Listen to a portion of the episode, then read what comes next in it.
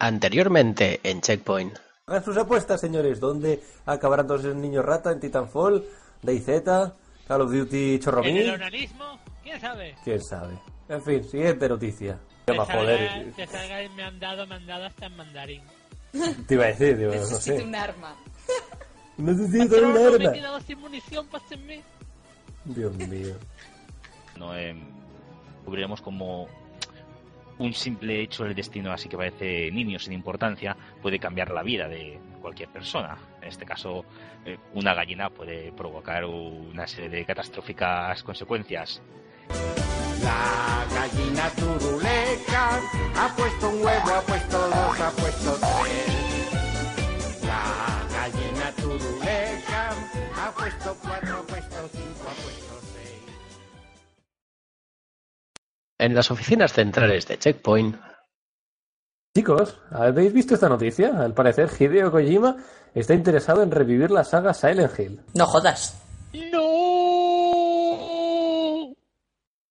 pues a mí no me parece tan mal. Puede quedar algo muy chulo. No creo. Total, más muerta de lo que está. Yo no logro imaginármelo. Un Silent Hill salido de la mente de Kojima.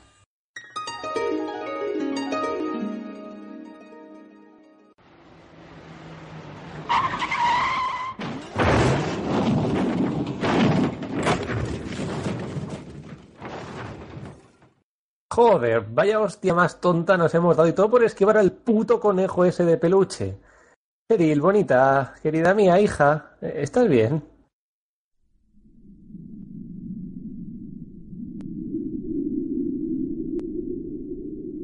Cheryl, bonita. Cheryl, ¿dónde te has metido? ¿Pero dónde mierda se ha metido esta niña de las narices? Anda, mira, aquí hay una nota. A la escuela. Pero, ¿cómo coño sabe esta niña dónde está la escuela? Ven a Silent Hill, ciudad de vacaciones, dijo. Será divertido, dijo. 20 minutos de insulsa cinemática más tarde. Joder, maldita niebla de mierda. ¿De dónde saldrá tanto humo? Vaya, un bar, por fin algo de civilización. ¡Eh! ¿Hay alguien ahí?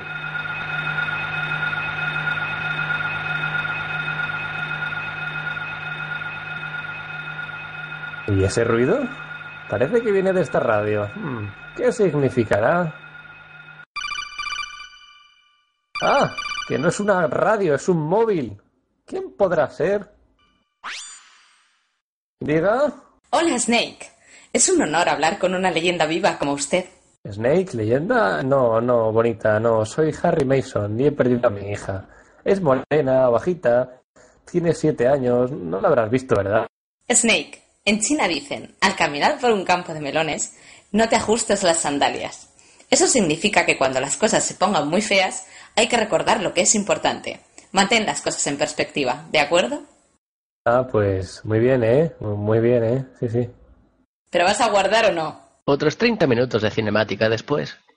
Oh, Dios mío, pero ¿qué está pasando en este pueblo? Las calles están destruidas, no hay nadie, está lleno de perros violentos con una extraña enfermedad dermatológica y, y la china está a las narices que no hace más que llamarme al móvil para soltarme sus proverbios de mierda. A ver, ¿qué coño pasa ahora? Una caja. Una caja que se mueve. Coño, si tiene piernas. Eh, soy la encarnación de tus miedos más profundos, Harry. Soy tu verdugo. Por eso has venido a Silent Hill, para enfrentarte a mí y acabar con tus pecados. ¿De, de qué te ríes, más tuerzo? Eh, lo siento, es que no te puedo tomar en serio con una caja sobre la cabeza. Esa ha sido mi cruz desde los inicios de este lugar. Una hora más tarde de cinemática en el que el cabezacaja te da la chapa con sus traumas infantiles. Pero para ya, por Dios, ya no puedo soportar esto. Mátame si quieres o que alguien me saque de aquí, Sarai. Sarai, Sarai, que me saques, coño. Despierta ya, narices. ¿Qué, qué, qué- qué pasa? Te has quedado dormida y tenías una cara de sufrimiento horrible. ¡Uf! Vaya pesadilla, tío. He soñado que Kojima hacía un Silent Hill y... a callar que son las 10 y empezamos el nuevo podcast de Checkpoint. ¿Pero qué coño?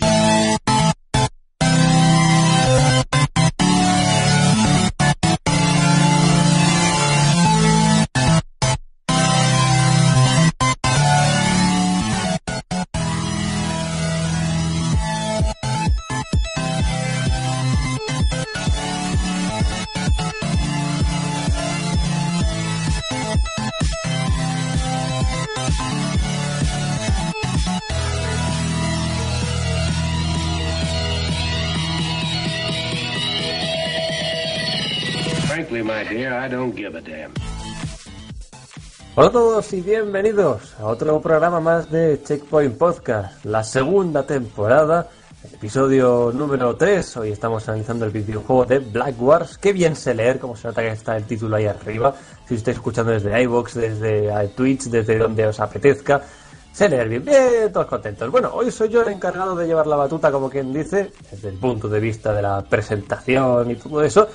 Y, me han dejado pues, un poco descansar del tema de la ingeniería técnica, así que hoy disfrutaré como un chiquillo. En fin, Black Wars, un título que posiblemente muchos no habréis ni siquiera oído hablar de él, pero bueno, no pasa nada, para eso estamos nosotros aquí, para hablaros de este videojuego, lo bueno, lo malo, realmente si merece la pena probarlo o no, ya veremos en el análisis posterior, pero ya sabéis que antes de todo eso, por supuesto, toca hacer el típico repaso a la actualidad del mundillo de los videojuegos, las noticias que más interesantes ha habido estos últimos días o aquellas que más gracia nos han hecho, más bien lo segundo que lo primero. Pero bueno, hoy tenemos, hoy contamos con todos los miembros del programa. Luego ya lo iremos viendo en la presentación. Se unirá más tarde, como siempre, nuestro querido Rapso. Pero en principio, en principio de inicio estamos casi todos, sin ningún tipo de problema. Así que, no sé, yo creo que coged algo para beber, sentaos cómodos y desde luego disfrutad, que el programa de hoy se presenta interesante.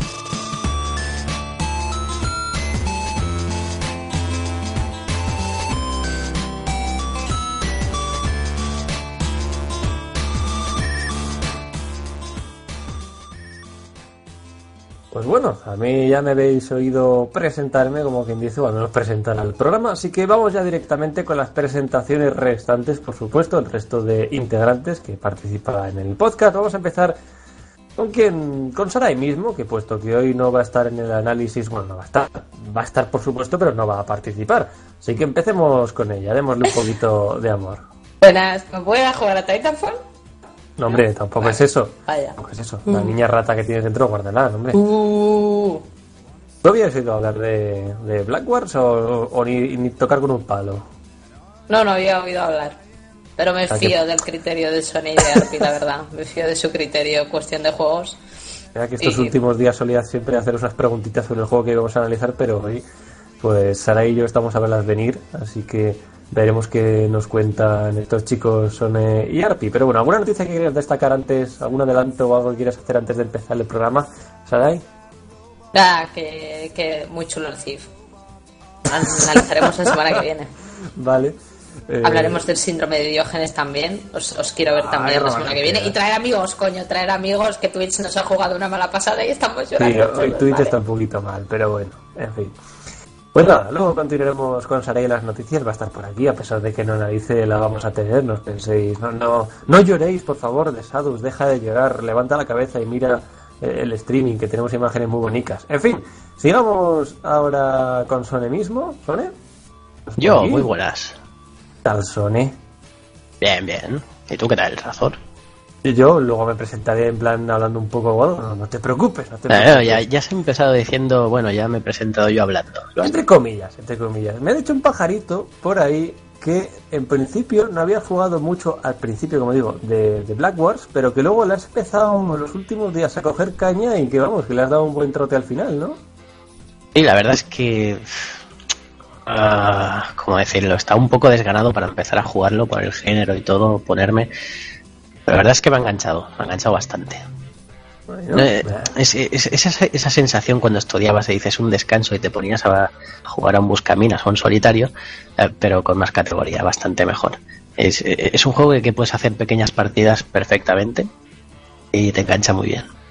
Ya No me sé conozco yo a los solitarios a los que te ibas a jugar tú, amigo. me ha recordado a un conocido monólogo de, de estudiar un tema y, y descanso, otro tema y descanso. Sí, y- sí, algo así, algo así. Dices, "Ah, No sé si descanso". alguno lo conocerá ese monólogo de los que estáis por aquí, pero seguro que, no sé. Creo, espero, no haber sido, espero y deseo no haber sido el único que ha pensado eso. Pues bueno, luego nos contarás más cositas, Sonia, así que luego. Sí, sí, tendré- tendréis, tendréis punto de vista de alguien a quien le gusta esta clase de juegos y alguien que lo pilla desde un lado más escéptico, que tendréis Mm. desde los dos puntos de vista. No sé si Arpi comparte eso de ser. No, él sería el... el- no, yo ah, soy tú eres más- escéptico. Ah, vale, vale, vale. Sí, ya digo que me, ha- me ha costado de ah, un poco de pereza al principio ponerme tal. No, no es mi género, prefiero otros géneros, ponerme a otros juegos, pero así tenéis dos puntos de vista. Pues luego nos comentaréis, eso no quiere decir ni que sea mala ni buena, ya, ya veréis más adelante. Y por último, que ya ha hecho su aparición, no, no, no espera que le presenten, él no espera nunca. Arpi, señor cacique, hoy a los mandos de la nave del misterio de Checkpoint. Es que estaba a huevo. Buenas, eh, una semana más y un juego que no conoce ni Dios, pero que está bastante bien, hombre. Dadle una Ahí oportunidad. estamos nosotros. Dadle una oportunidad. Otros, es. otros podcasts igual nunca lo van a tocar, pero nosotros sí.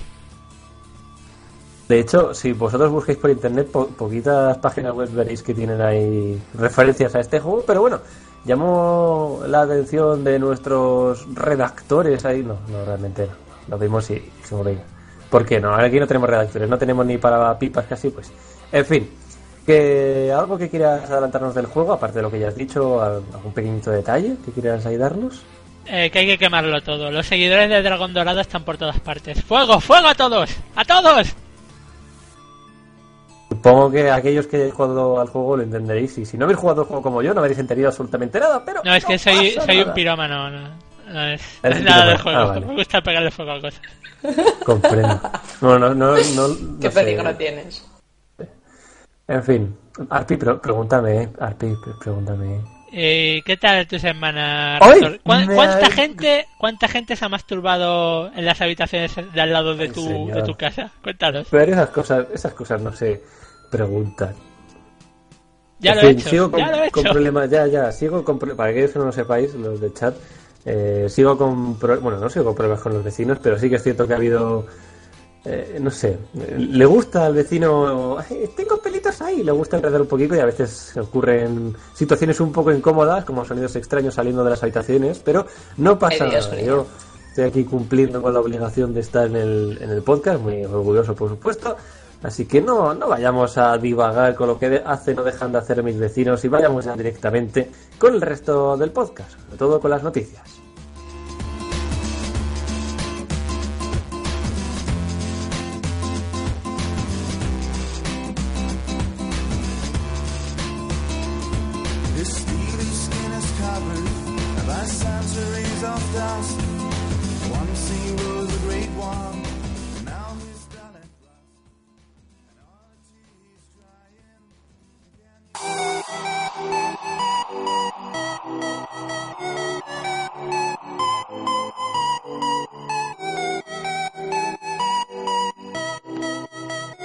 Noticias de la semana.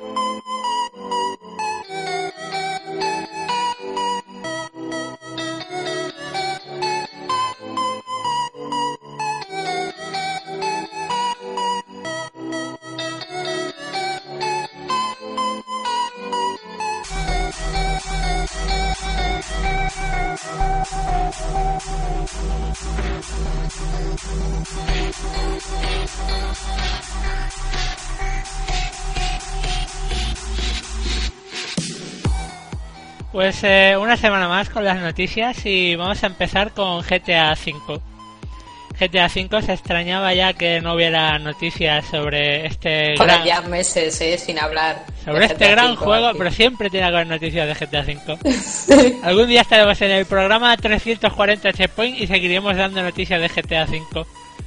Pues bueno, realmente esta noticia no tiene nada que ver con GTA V ni con los videojuegos, pero por Bien. casualidades de la vida, por casualidades de la vida, lo han querido fusionar los conceptos estos. Es que un muchacho de Colorado, 28 años que tiene el buen muchacho, se estaba escapando de la policía, le estaban persiguiendo, y dijo el tío, pues me están persiguiendo, ¿qué voy a hacer? Cambiar de coche. Cambiar de coche porque es una idea brillante. La policía ve qué coche está persiguiendo, pues cambian. Y el tío cambió hasta tres veces de coche. ¿Y cómo lo hizo? Pues de la forma de GTA. Abrió la puerta, sacó al conductor, lo tiró al suelo y se llevó el coche. Ni más ni menos. No tiene, no tiene nada que ver con GTA ni con los videojuegos. Pero es así. Se ve que el pobre diablo alcanzó las cuatro estrellas y lo atraparon. Pero tranquilos Vale. que no le pasó mucho. Le quitaron las armas, parte del dinero y apareció en la comisaría más cercana. O algo así. Luego lo dejan rato libre, ¿no? O algo así. Sí. Pero eso es España, lo de que haces algo, o sea, robas y tal y luego a, a las dos horas ya estás. Eso es España. Pero bueno, parece que en Estados Unidos también han tomado. Ostras, ¿qué pienso? Joder, es buena referencia y bueno, en fin, vuelvo a mi, a mi juego. Solo hay que decir una cosa, puto noob, lo pillaron. No Exacto, exacto. O sea, yo, si, es muy fácil. si hubiésemos No ido algunos de nosotros, hasta que no hubiese llegado el ejército no habría pasado nada. Pues nada, chicos, ya sabéis, jugar al GTA V para que, que no os pase lo mismo que le pasó a este chaval. Sí. Hostia, para que no os pille la policía cuando robéis coches, jugad al GTA V. GTA sí, sí. practicas un poquito porque luego llega la hora de la verdad y claro. Y los nervios, bueno. te ponen los nervios y te pillas, sí, sí. En fin, ¿algo más que comentar sobre esto o simplemente esperaremos a la semana siguiente a ver cuál es la próxima noticia que tenemos de O sea, GTA ya, V? ya enlazaré alguna noticia de mierda con el GTA V. Ahí, ahí, ahí. Eso no, esperaba menos. no esperaba. Descubren En fin, la cura del cáncer. Por cierto, GTA V también. El que la descubrió, el que la descubrió una vez jugaba al GTA V, ojo. Sigamos ahora hablando sobre otro videojuego que al cual le ha echado muchas horas Sarai. Bueno, también he hecho unas cuantas horas, la verdad, Titanfall. Y es que eh, ha habido un pequeño cambio, por así decirlo. Al final, la versión de este juego para Xbox 360 saldrá el día Xbox. ¡Ah! ¿Por qué tengo estos problemas de dicción, tío? ¿Por qué tengo estos putos problemas de dicción? Xbox 360, ¿vale? Ahí, con calma y con buena letra. Saldrá al final el día 8 de abril en lugar de lo que se esperaba que era el día 28 de marzo. Los usuarios de Xbox empezaban a sospechar que algo raro pasaba. ¿No huele un poco raro aquí? Pues, Sí, pues ¿por qué sí, no ha salido? Sí, sí. tanto, tanto, ¿eh? Pero bueno, resulta que los desarrolladores, que esto yo no lo sabía, pero curiosamente no son los mismos que los que han desarrollado la versión de PC y Xbox One. Entonces yo me pregunto, ¿qué, qué, qué engendro va a salir de eso? Porque si el juego está cogiendo buena fama es por lo bien, bueno, está bien hecho, entre comillas, ¿vale? Ahí a quien no le puede gustar el género, pero dentro de lo que cabe ofrece algo bastante original y es entretenido cuando menos. Entonces, ¿qué engendro puede salir de, de un estudio completamente desconocido? No lo he puesto ahí el nombre, pero es el primer juego que está haciendo ese estudio. Y, no lo sé, sinceramente. Y si ese estudio encima, que es completamente nubi, como quien dice, a, escaso un mes, un mes, a medio mes de su lanzamiento, te dice, uy, oye, que mm, no es por nada, pero que igual no está a cabo del todo, ¿eh? Que puede ser que no esté bien acabado. Así que vamos a retrasarlo un par de semanas esto es como el, el estudiante que está ahí a punto de entregar el trabajo y, ay, que me pilla la profesora que no, no me ha dado tiempo de hacer el trabajico, ay, venga, un poquito más, no te lo puedo entregar mañana, pues esto es lo mismo. A mí da un poco yo veo, ¿eh? La verdad. yo ahora veo el típico escenario pequeñito, o sea, una maqueta y robots pequeñitos. Y tú ya no luchas, sino que controlas al robot con un mando. Esa va a Pues no ser la versión, la versión de O sea, Xbox. lo Va a ser es un, que un port de mierda. los desarrolladores han dicho, no es que vaya a ser el mismo juego pero en, en 360, sino que han dicho, intentaremos hacer todo lo posible para que los mismos elementos que os han gustado en las otras versiones también estén en esta. A esa- ese tipo de comentarios, a mí me da un poco de miedo, no Cuando te narices se va a dicen-. A Intentaremos, intentaremos que sea el mismo juego, ¿eh? pero no prometemos nada. Pero no Se supone que tiene la nube. Se supone que tiene la nube. Puede salir ¿Cómo que Alien? Colonial Marines, por ahí. O sea, de repente estás jugando a Link Colonial. Yo no, no digo Tone, más. no nombres a la nube en mano. Eh, uy, en mano. No, pero Uy, es uy. verdad que, por ejemplo, para los, mismamente con, con Assassin's Creed Black Flag, eh, Black las, Flag, en Black las Flag. tormentas, Black Flag, lo que quieras, bandera negra, coño. Las tormentas no había, no había remolinos de estos que surgían del suelo y que te jodían viva. Y eso estaba en Play, en Play 4 y está en PC y no estaba en la versión de 360. A lo mejor Eh, tienen que recortar algo. Eso, eso es por la nube que tienen que sacarse la chorra y todo el rollo. Lo, lo- lo curioso es que es que eh, han presumido de que la nube controla la inteligencia artificial del juego y dices, uh, sí, que gran inteligencia artificial, esos bots son la hostia. Te ponen en jaque constantemente. Yo he descubierto cómo sacarle partido a los bots. Finges ser uno de ellos y entonces la gente pasa de ti. No, esto va en serio. Y entonces los vas matando a todos. Mola mogollón. Camuflaje entre bots. Alguno que va con ellos que dicen, uy, qué paradico está, ¿no? Ahí va. Y de repente se da la vuelta y te mete los cupetazos en la cara, sí. Exacto, cierto. exacto. Mola, ¿eh? Mola mil. Bueno, No mola mil, no, es asqueroso. Pero- pistola inteligente, es asqueroso. Yo, yo imagino que es eso, una puesta a punto a la nube, porque también sí que hay que decir que, por lo que parece, está, está saliendo muy bien en cuanto a la conexión, el matchmaking y todo, que es muy rápido, cuestión de segundos o no sé. Eso dicen, eso dicen. No, no me habléis a mí. Eso dicen. Eso es que tenéis mala conexión, claro. No, ¿qué coño? El matchmaking, el matchmaking es horrible. Pero bueno, en fin, pasemos ya a la siguiente noticia. Tampoco vamos a entrar en detalles con esto, que es una tontería rodeado del ya matchmaking. lo analizaremos ya. Efectivamente, tendremos que analizarlo. Bueno, pues vamos a pasar con un tema importante, la verdad, porque ayer tuvo lugar una charlita de Suei Yoshida, el presidente de Sony, presidente de Sony, y padre gemela, según su Twitter. Bueno, el caso es que habló en la Game Developers Conference y presentó el esperado proyecto de realidad virtual, ¿vale? Que según Sony viene desarrollando desde hace tres o cuatro años. ¿Qué dices, Vamos, lo puta loca? ¿De las guardias? Sí, sí. Sí, no, antes de las Guardian. No, Ah, después, vale. un poquito después de las Guardian, porque de las Guardian ya tiene años. ¿eh? Bueno, eh, han presentado su Oculus Rift, vamos, el Oculus Rift de Sony, con el nombre clave de Project Morpheus. Entonces, el aparatito consta de dos partes. Uno es una pantalla de 5 pulgadas, que es lo que va siendo las gafas, y luego tiene un elemento encargado de los sensores de movimiento, que tiene una tecnología parecida al, al Move, y que va arriba en plan diadema, ¿vale? Los prototipos iniciales del aparato, de hecho, llevaban un Move pegado arriba. ¿Qué dices? Sí, sí, sí. Uy, era- unicornio Pegado con celo, pegado con celo ahí. buenísimo ver esa, esa Ay, imagen, el puto Move arriba. El caso es que el aparato nos permitirá ver imágenes en 1080p, un campo de visión de 90 grados y sonido 3D envolvente. Aparte, pues con la tecnología del Move eh, pretende captar muy bien nuestros movimientos, que lo considera Sony pues algo muy importante para que sea totalmente inmersivo. Y será compatible con PS4, su cámara, el mando DualShock y el propio Move. Eh, no se habló de fechas de venta, más bien se habló de especificaciones técnicas, un poco lo que os he dicho, proyectos, hablaron varios desarrolladores que ya habían trabajado con él, poniéndolo por las nubes, por supuesto, igual que hablaron de Wii U. Y sobre todo se habló de Qué gratis, de- qué gratis esa Nintendo. Pero no le falta razón. así, Ha sido muy siempre- gratis, pero no le falta razón. Siempre sale, sale Kojima hablando bien de todo y luego no hace juegos más que para lo que hace juegos. Pero en fin. Sobre todo se habló de que para Sony esto no es un periférico. Es, quieren que sea su, vamos, el santo grial del juego a partir de ahora para PlayStation 4. Entonces, a ver cómo sale esto, yo no sé. Y así es como Sony se convirtió en la nueva Nintendo, chicos. La No, nueva Sega, la nueva Sega. La nueva Sega. Verdaderamente Bueno, a mí me parece que es una buena idea avanzar un poco de lo que es el juego tradicional y me parece que, ya lo he dicho muchas veces, que la realidad virtual es el futuro. ¿Cómo funcionará en consolas o cómo lo aprovechará Sony? Hostia, ahí ya dudo más porque Sony es un poco, la, la caga un poco.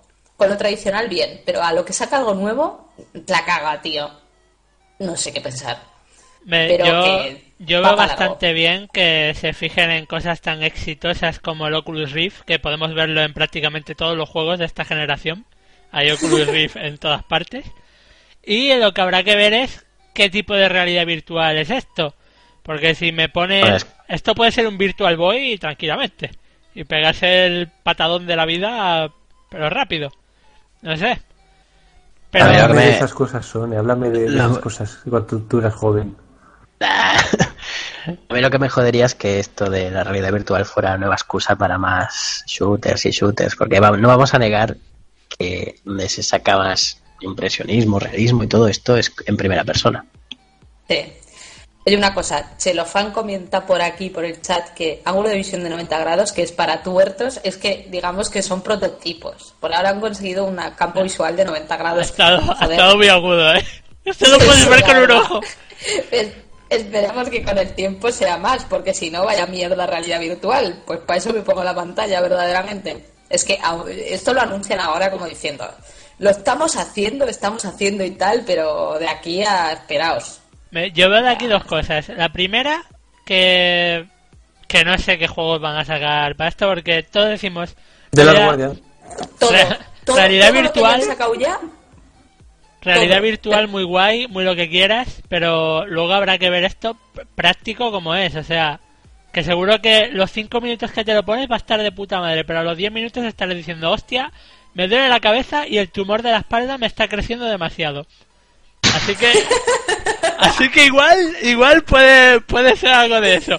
Y segundo, yo antes lo he comentado con Razor, que aquí vendría el, el momento de, de Sony tener los huevos, luego de decir, la censura me importa una puta mierda y sacamos juegos porno. Y se ponen a vender, se ponen a vender juegos aquí como locos, como locos. Pero no lo van a hacer. Bueno, ahora, ahora tienen televisión, así que no hace falta juegos. Televisión y ya está. Casco y televisión. Lo que, lo que tampoco entiendo es, eh, después del batacazo que se ha pegado Nintendo 3DS con el 3D, que ya no lo usa ni Dios, pues nada, realidad virtual, venga. Le A podrás ver. tocar los pezones a Marcus en el siguiente juego, en el siguiente Gears of War. He dicho tocar. Pero, Pervertido. bueno, lo, lo amortizan en televisores y ya está. Tampoco se hace falta en consolas. Mucho friki de películas hay, así que. Bueno, eh, pasemos a la siguiente noticia, ya que se ha mencionado la realidad virtual de PlayStation 4. Qué bien Eh, hilaste, Sony. Decirlo. ¿A que sí? Eh, bueno, ¿qué queréis que os diga? Para mí esta semana ha sido una mierda de noticias. Os digo cada semana que casi, casi nos quedamos sin noticias, pero esta ha sido una mierda de noticias, así que las noticias que os voy a traer yo van a ser rumores, ¿vale? Me pongo sensacionalista y os voy a traer rumores. Siempre se. Salsa, salsa rosa checkpoint. Exacto. Pero te estás confundiendo, Sony. Esto no es, esto no es acorde a ti. O sea, a ver, en el, en el contrato que tenemos ha con sido- Checkpoint, tú eres Sonepedia y, y no, a ver, rumor, no. Te Ahora podría, no. podría contaros muchas historias sentados alrededor de la hoguera y os cuento historias. deja Eh, al niño que haga lo que le dé la gana. Eh, os voy a traer rumores, ¿vale? Y ahora que se ha mencionado la realidad virtual de PlayStation 4, pues uno de los rumores, según eh, inversores y todo eso, que, se, que, se- que les encanta hablar de estos temas, sobre todo, eh, pues apuntan a que Microsoft también podría subirse al carro de la realidad virtual, ¿vale? No hay nada asegurado, desde luego, pero según eso, inversores y según una patente del, de hace ya unos años, no sé si era el 2003 o 2008, no me acuerdo, eh, que Microsoft patentó un dispositivo con pantalla que se sitúa sobre la cabeza. Ah, a saber qué será. Eh, Un pero Kinect claro, sobre la cabeza lo veo. Sí. No sería de extrañar, claro, ahora que también Sony se ha subido al carro junto a Oculus Rift con lo de la realidad virtual, pues también eh, meterse ahí con la, a, a competir, ¿no? Eh, ya sabéis, o no sabéis, que se dice eh, lo de la re- realidad virtual de Sony, que aunque lleve una etiqueta ahí pegada, como ha dicho Sarai, eh, es muy superior, o sea, ya lo tienen varios estudios de desarrolladores, dicen que es muy superior al primer modelo de Oculus Rift. Claro que Oculus Rift ha ido pasando por varias revisiones, además ahora tiene a Carmack allí como buen ingeniero. Y nada, ahora a saber cuándo saldría esto de Microsoft, a lo mejor se espera a la siguiente generación a que te lo encasqueten con la consola además del Kinect, ¿no? Todo junto que no puedas decidir si quieres comprarlo. Joder, como le sigan poniendo cosas, eso va a parecer un Transformer como la Nintendo 3DS. Claro, centro multimedia, centro multimedia. No, pero va a ser muy guay, va a ser muy guay la nueva consola de Microsoft, que tendrás tu realidad virtual y dentro del, del espacio ese de realidad virtual tendrás un Kinect virtual.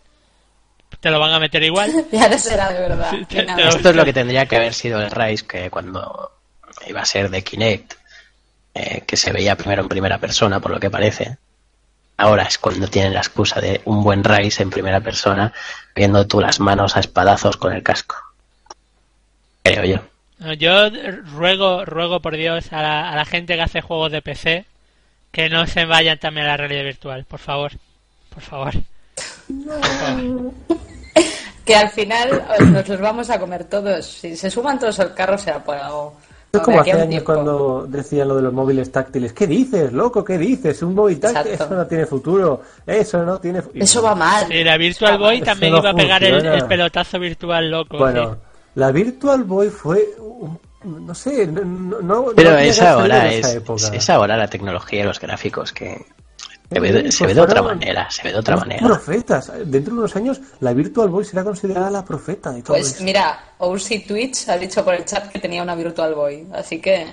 Yo- yo a- por lo menos una Yo persona. a que- principios, a principios del 2000 dije que tendrían que apostar por realidad virtual. A principios del 2000, ¿eh?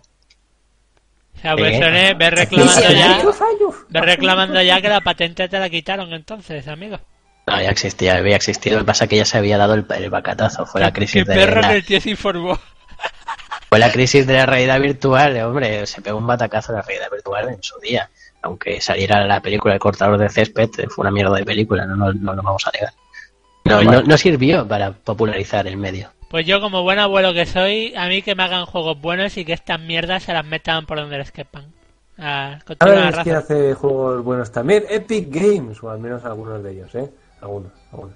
Pues bueno, Epic Games, aparte de hacer buenos juegos, también se dedica a todo el tema este de el Unreal Engine. Lleva muchos, muchos. Epic Games, me estoy colando de ahora mismo, ¿verdad? Pi? ¿Me estoy colando? Estoy, me estoy, estoy metiendo la pata hasta el fondo.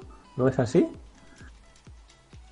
La verdad es que no tengo ni idea. Sí, ¿No eran sí, Epic sí. Games los de los del Gears of War? Me estoy Sí, pero al Ah, decir, hacen, ah. hacen juegazos. Bueno, pues ya son, a ver. Ah, Yo aquí he pedido segunda opinión porque a mí me quería sonar que hacía jugar. Joder, es una, es una buena saga. ¿no? Cualquier cosa en la que esté involucrado Clint Blesinski no puede ser, no, no puede salir nada bueno. Ah, No, no, no. ¿Qué dice? Pensaba que, pensaba que se romper una O lanza sea, a yo estoy. Pues viendo bueno, en un futuro de estos a Sarai diciéndoselo al hijo de Cliff Blesinski la misma frase.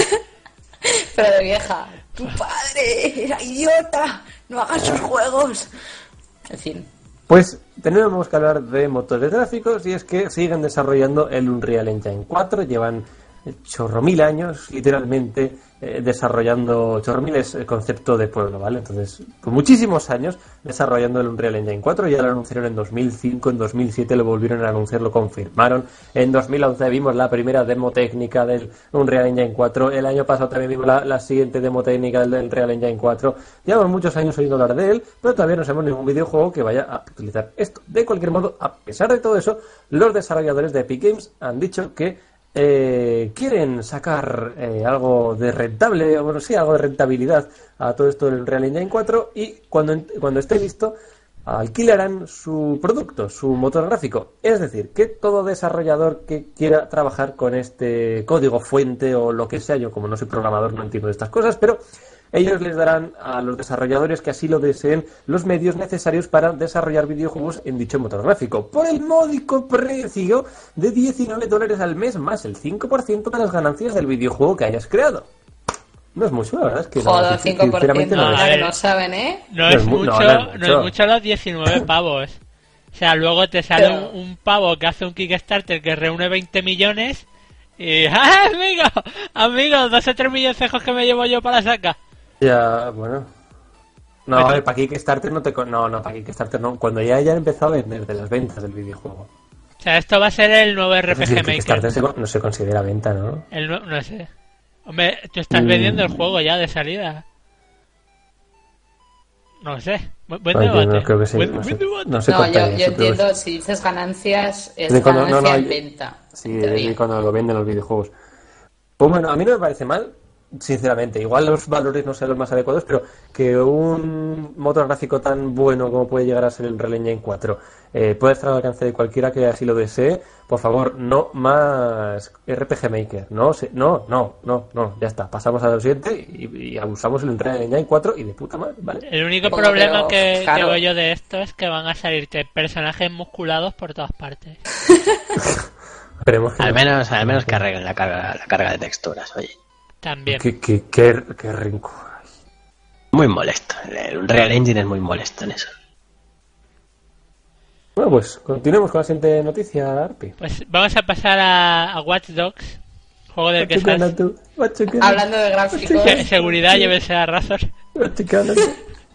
Pues, hablamos de Watch Dogs, este juego que ha salido en boca de muchos últimamente.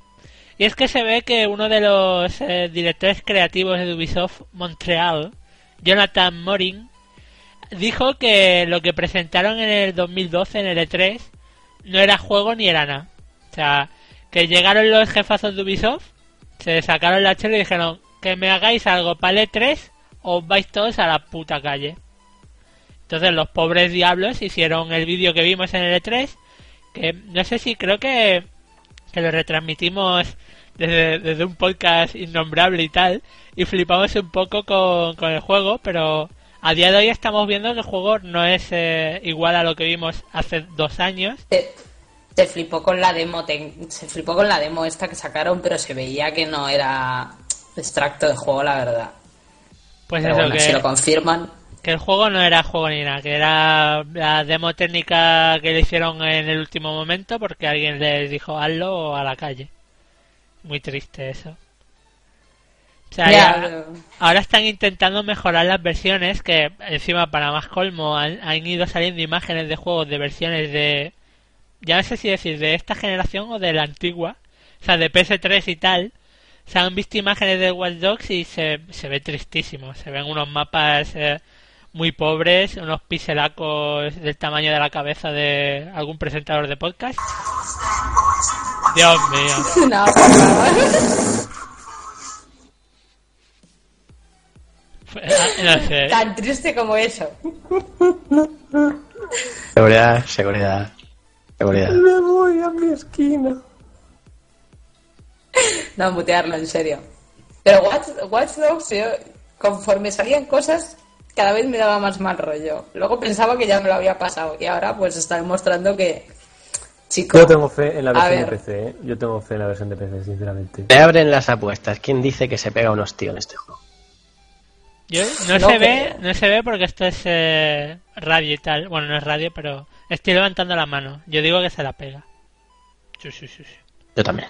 Sí, sí, sí, sí. Yo en ventas no creo. En Es cuanto te digan, no. ya lo hablamos en su día, en cuanto te digan sube a esa atalaya para arreglar el wifi, ahí se, se la va a pegar. Ahí se la va a pegar. Oye, si ha funcionado durante seis entregas, ¿por qué no en otra nueva IP? Lo mismo, ¿eh? Y en el Far. Cry, También. y en el Far Cry Far arreglando Cry, torres tío. de Lo radio. mismo, lo mismo. Yo voy un paso más lejos. Digo que la demo que presentaron en el E3 del 2012 era un Assassin's Creed total, solo que poniéndoles ropa moderna y entornos modernos. Eh, quién sabe, igual el muñeco era Desmond, igual el muñeco era Desmond y lo vistieron y le taparon la cara y ya está. Sí, sí. A ver si es Yo lo que... veo, yo lo veo. Sí, sí, no cuesta de ver la mecánica desde Prince of Persia, Assassin's Creed, el Splinter Cell, el, el Blacklist este, todos los que han ido pasando, el, el- ¿cómo se llamaba? El- bueno, no, no sé, otro, otra franquicia que tiene Ubisoft, la de Future, Future Soldier, no me sale el nombre. Eh, la mecánica, movilidad de personajes. Eso. Eh, mecánica y movilidad de personajes es casi calcada uno, uno de otros juegos, es la misma fórmula siempre. Cambias un poco el género o, el o los objetivos, pero es la misma fórmula, o sea, se ahorran una de pasta allí que no veas. Bueno, sigamos Piensas con como el- un buen desarrollador, sí, sí. En fin, sigamos con la siguiente noticia, porque esta mola. Mañana se pone a la venta Metal Gear Solid Ground Zeroes, como ya lo sabéis, ese prólogo, ese DLC, el juego, bueno, lo que, lo que sea, eso, eso, eso. Y aunque algunos de vosotros ya lo tenéis, que lo sé yo, porque en game está hoy a la venta. El caso es que hace un par de días, a través de Eurogamers, se subió un vídeo en el que una persona conseguía pasarse la misión principal en 12 minutos. Y contar las secundarias, claro. Ah, sí, principal, sí, 12 cinemáticas. ¿no? Realmente fueron menos de nueve minutos. Lo que pasa es que en la primera cinemática te la tienes que comer por huevos. Eh. Evidente. Y probablemente si, te, si miras más cinemáticas será más rato, pero eh, En jugable. realidad, en realidad dura 20 horas, ¿no? Con cinemática y eso. No, pero me refiero a que la, la primera cinemática no te la puedes saltar ni aunque quieras. Ya, ya, ya, joder. A ver, y, eh, si tú ves el vídeo, tampoco es que haga nada raro, o sea, simplemente va deprisa. Fin, fin. Va muy deprisa, va matando gente, va con sigilo, el tío se sabe el juego, papá, se lo pasa. 30 euritos de juego, ¿qué pensáis? Pues Que sí, que no, lo vais a que comprar, si eres ¿no? fan, bien. Si no eres fan, no sé. Yo ya me he visto, Es el, yo ya me he visto el vídeo de 10 minutos y ya paso de comprarme juegos. Que le den por culo. ya sabes la historia, ¿no? A ver, El juego pero- como tal dicen que te dura 20 horas haciendo las secundarias, ¿no? Exacto, vale. lo que iba a decir. Entonces, ahora, Sarai, fanboy, querida fanboy de, de Bioshock, ¿tú crees que eh, Panteón Marino 1 y Panteón Marino 2 llega a las 20, a las 20 horas? Acaba de hacer la peor conjunción de juegos y compañías posibles. Tú que eres tan fan de Bioshock, Panteón Marino, ¿qué te... eh, venga, venga. Precisamente, eh, pero a ver, pero por lo menos, pero Eh, desató la Panteón Marino para la empezar, Pandora ahora mismo. las tres horas que pasé en la primera parte, y se supone que las seis de la segunda, que dudo mucho que sean seis, pero lo dudo muchísimo, pero vale, las dos juntas es todo historia, para empezar a hablar. Imagínate que son seis horas de Panteón Marino, ¿vale? Y te cuesta bastante más barato que esto. El pase es de temporada, Es más otro relación. No se puede evitar ver la relación duración-precio que. A ver, soy gran fan de Metal Gear, pero no me gusta este precedente que espero no, no cojan otras compañías. pero esto lo ha es- hecho Konami. Esto es así. Y- sí, sí.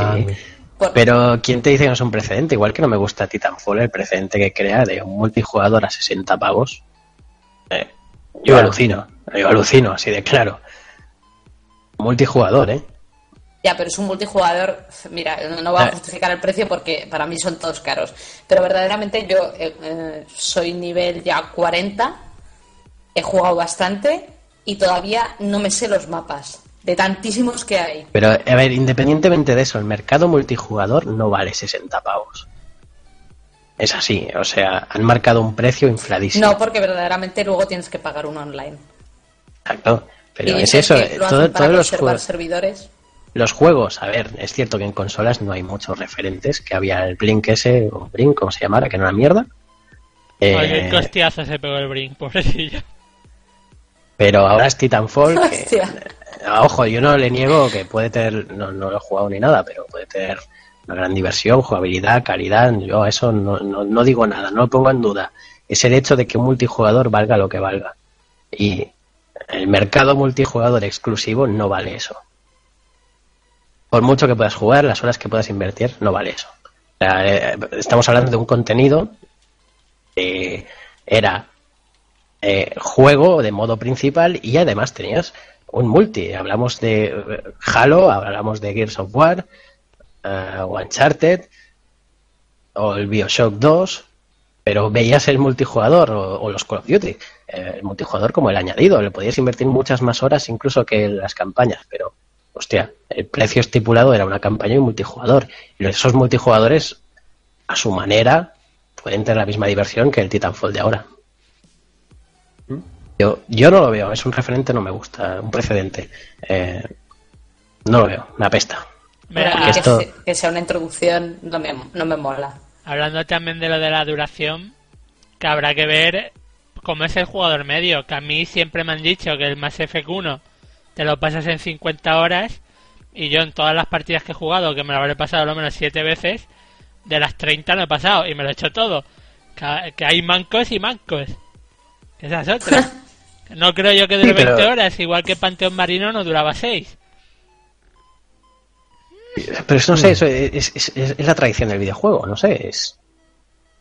No, no, sea rejugable o no, mientras el juego es bueno, es bueno, o es malo, es malo, y pagas, pues porque el precio de toda la vida ha estado estipulado así. Ahora nos encontramos un, un nuevo precedente, eh, igual que el... Es Konami. Konami es una compañía ya que pasa hambre. Además, los, Sí. los banquetes de Kojima es hay que pagarlos, Sony. Tiene, tiene que sacar dinero de alguna parte, pero, pero vamos. Sí, eh, dentro, y dentro de un par o tres de años hablará del tema este y seguro dirá fue un error o lo que sea, seguro. Pero tal como ha dicho Razor, lo comparas con cualquier DLC y lo siento, pero cualquier DLC te sale más barato y dura más. En Yo- historia mi- principal. mi- mi que luego me metas no era por ahí. 10.000 secundarias. No, no, no he dicho nada ahora, que calla, ¿eh? Mi comparación 10.000 no era por ahí, secundarias para justificar que te compres esto mm, me parece un, un movimiento de Konami mm, por lo que tú dices, pasan hambre y lo necesitan. Pues muy bien, pero jodo, que ya estaba la misión virtuosa en el 2, era una también era una, mm, un prólogo y te, te lo pasabas en el juego y ya está. Ya, pero esa era la época en la que ganaban dinerito, ya no, ya no ganan tanto dinerito. Ya, ya, la desgracia es eso que, que se tiende a, a sacar y exprimir, exprimir al usuario cada vez. Yo no, yo esta vez no creo que cuele porque si me lo puedo pasar en un alquiler, pues me lo alquilaré y ya lo siento. Esto es así. Bueno, pues yo creo que hasta aquí las noticias, ¿no, chicos? Poco más que decir sobre este tema.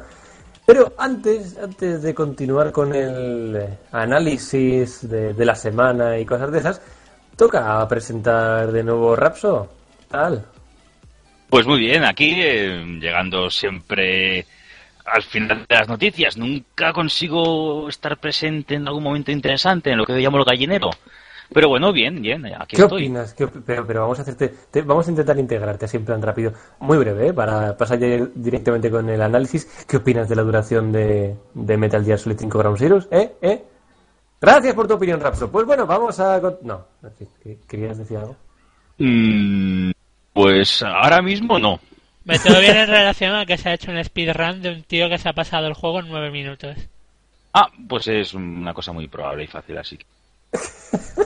Eh, pero bueno, en, en Metal Gear 2 en menos de dos horas te lo podías pasar. Eso es Liberty. Eh, no es nada nuevo, en está realidad, no es nada de nuevo. capa caída. Eso es, eso es verdad, ¿eh? Y el, y el uno en menos de 4 te lo podías pasar también. Eso es cierto. Pero joder, es que Pues supone que es un mundo abierto. Yo no sé, no, no sé, debería ser otra concepción, pero en fin. Pues bueno, algo más que quieras decir, Rapso, porque tú el análisis de hoy no vas a participar en él, pero sí que es cierto que tienes tu sección. ¿No vas a decirnos algo? O No, no, todo dejar debido- a su debido momento, a su debido Vale, momento. Pues, pues a su debido momento. ¿Estás contento con la sección que tienes ahí para ti, todo tu disfrute? Bueno, sí, después siempre otro momento de opinar también, que conste. Eh, Pero sí, sí, todo a su momento y pues eso, ¿eh? ya que hablaremos. Muchos de los que estáis oyendo por aquí os gustó la, la anterior sección que hizo Rapso, así que no, no me refiero a la de sección del oyente ni mucho menos, sino... eh, bueno, no sé si al final vamos a cambiar el nombre, no con algo pasa con Mary, pero ahorita tenemos ese nombre, así que después del análisis, análisis vendrá eso, pero antes, como bien he dicho, el análisis.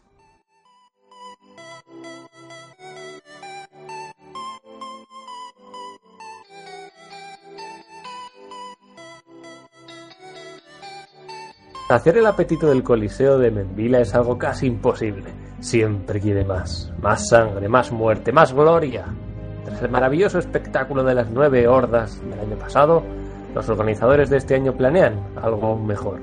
Tres guerreros en la arena, una doncella enmascarada y un maestro de ceremonias del su anfiteatro como personajes principales en esta historia. Todos bajo la mirada de miles de ciudadanos ávidos de acción. Pueblo de Menvila, en esta sagrada celebración de las nueve hordas, en las que celebramos nuestra victoria sobre todos nuestros enemigos, hemos traído ejemplares de tierras muy lejanas para que nuestros gladiadores luchen contra ellas. La primera horda se compone de unos pequeños seres maquiavélicos e implacables, los Ratkins.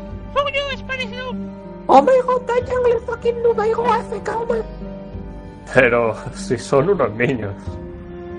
Mejor, más fácil. ¡A por ellos! Eh, bueno, qué corto ha sido, joder. En la segunda horda, nuestros gladiadores se enfrentaron a algo malvado, oscuro, un redactor de una revista de videojuegos. Eh, bueno, aunque esta nueva entrega de Assassin's Creed sufre graves problemas de clipping, popping y fishfucking, sencillamente me tiene maravillado. Esta oda al asesinato sigiloso solo puede tener una nota de 9,6. Este es mío. Ven, guapo, ven, que te voy a arreglar la cara con mi hacha. Y como último combate del día por orden de un cacique de tierras lejanas, nuestros gladiadores se enfrentarán a copias de sí mismos. Copias obesas a más no poder. ¡Ah, gladiadores! ¡Matadme! Cada segundo de mi vida es un infierno. Si lo matáis, me lo como todo. Cuando lo matéis a él, yo me los como a los dos. El segundo día de las nueve hordas fue sangriento. Se enfrentaron a hordas traídas de lugares lejanos, salvajes guerreros. ¡Ah, azúcar! Criaturas cuya gula no tenía fin. Puedo ser lo que tú quieras. Y un épico combate en el que al final uno de los gladiadores murió tras un ataque inesperado. ¡Oh, Dios mío! Ha escrito Oigan con H e Y. ¡Mis ojos! ¡Mis ojos! Y así llegaron al tercer día.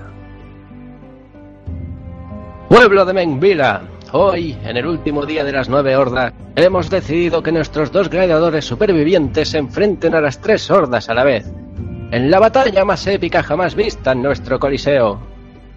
Estás de coña, ¿no? Solo somos dos y hay como 40 enemigos. Ay, tranquilo, guapo. Que todo está mañado. Esta máscara es falsa, puedo usar magia y voy a ir encantándolos para que podáis matarlos a todos uno a uno. Pero cuidado, que con los grandes no puedo. Bueno, algo es algo. Si ganamos, nos espera la gloria. Fue la batalla más épica vista en el Coliseo. Solo uno de los gladiadores sobrevivió, a duras penas. Pero le esperaba un gran premio, la libertad, la fama y pasar la noche con la doncella enmascarada. Bueno, guapo, el plan salió bien. Ya solo queda que me quite la máscara y que juguemos a un juego divertido. ¡Ah, pero qué coño te pasa en la puta cara! Eh, ¿qué pasa, guapo? Dios, ponte la puta máscara otra vez, por Dios, póntela. ¿Qué le pasa a tu voz ahora? Bueno, nos hemos quedado sin doncella, ya sabes. Menvila es un lugar de mucho vicio. La máscara estaba encantada para hacer paripé y todo eso.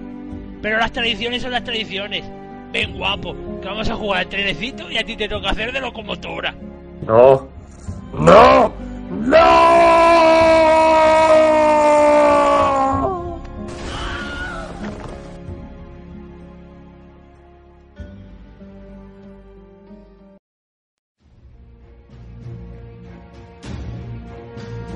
El análisis.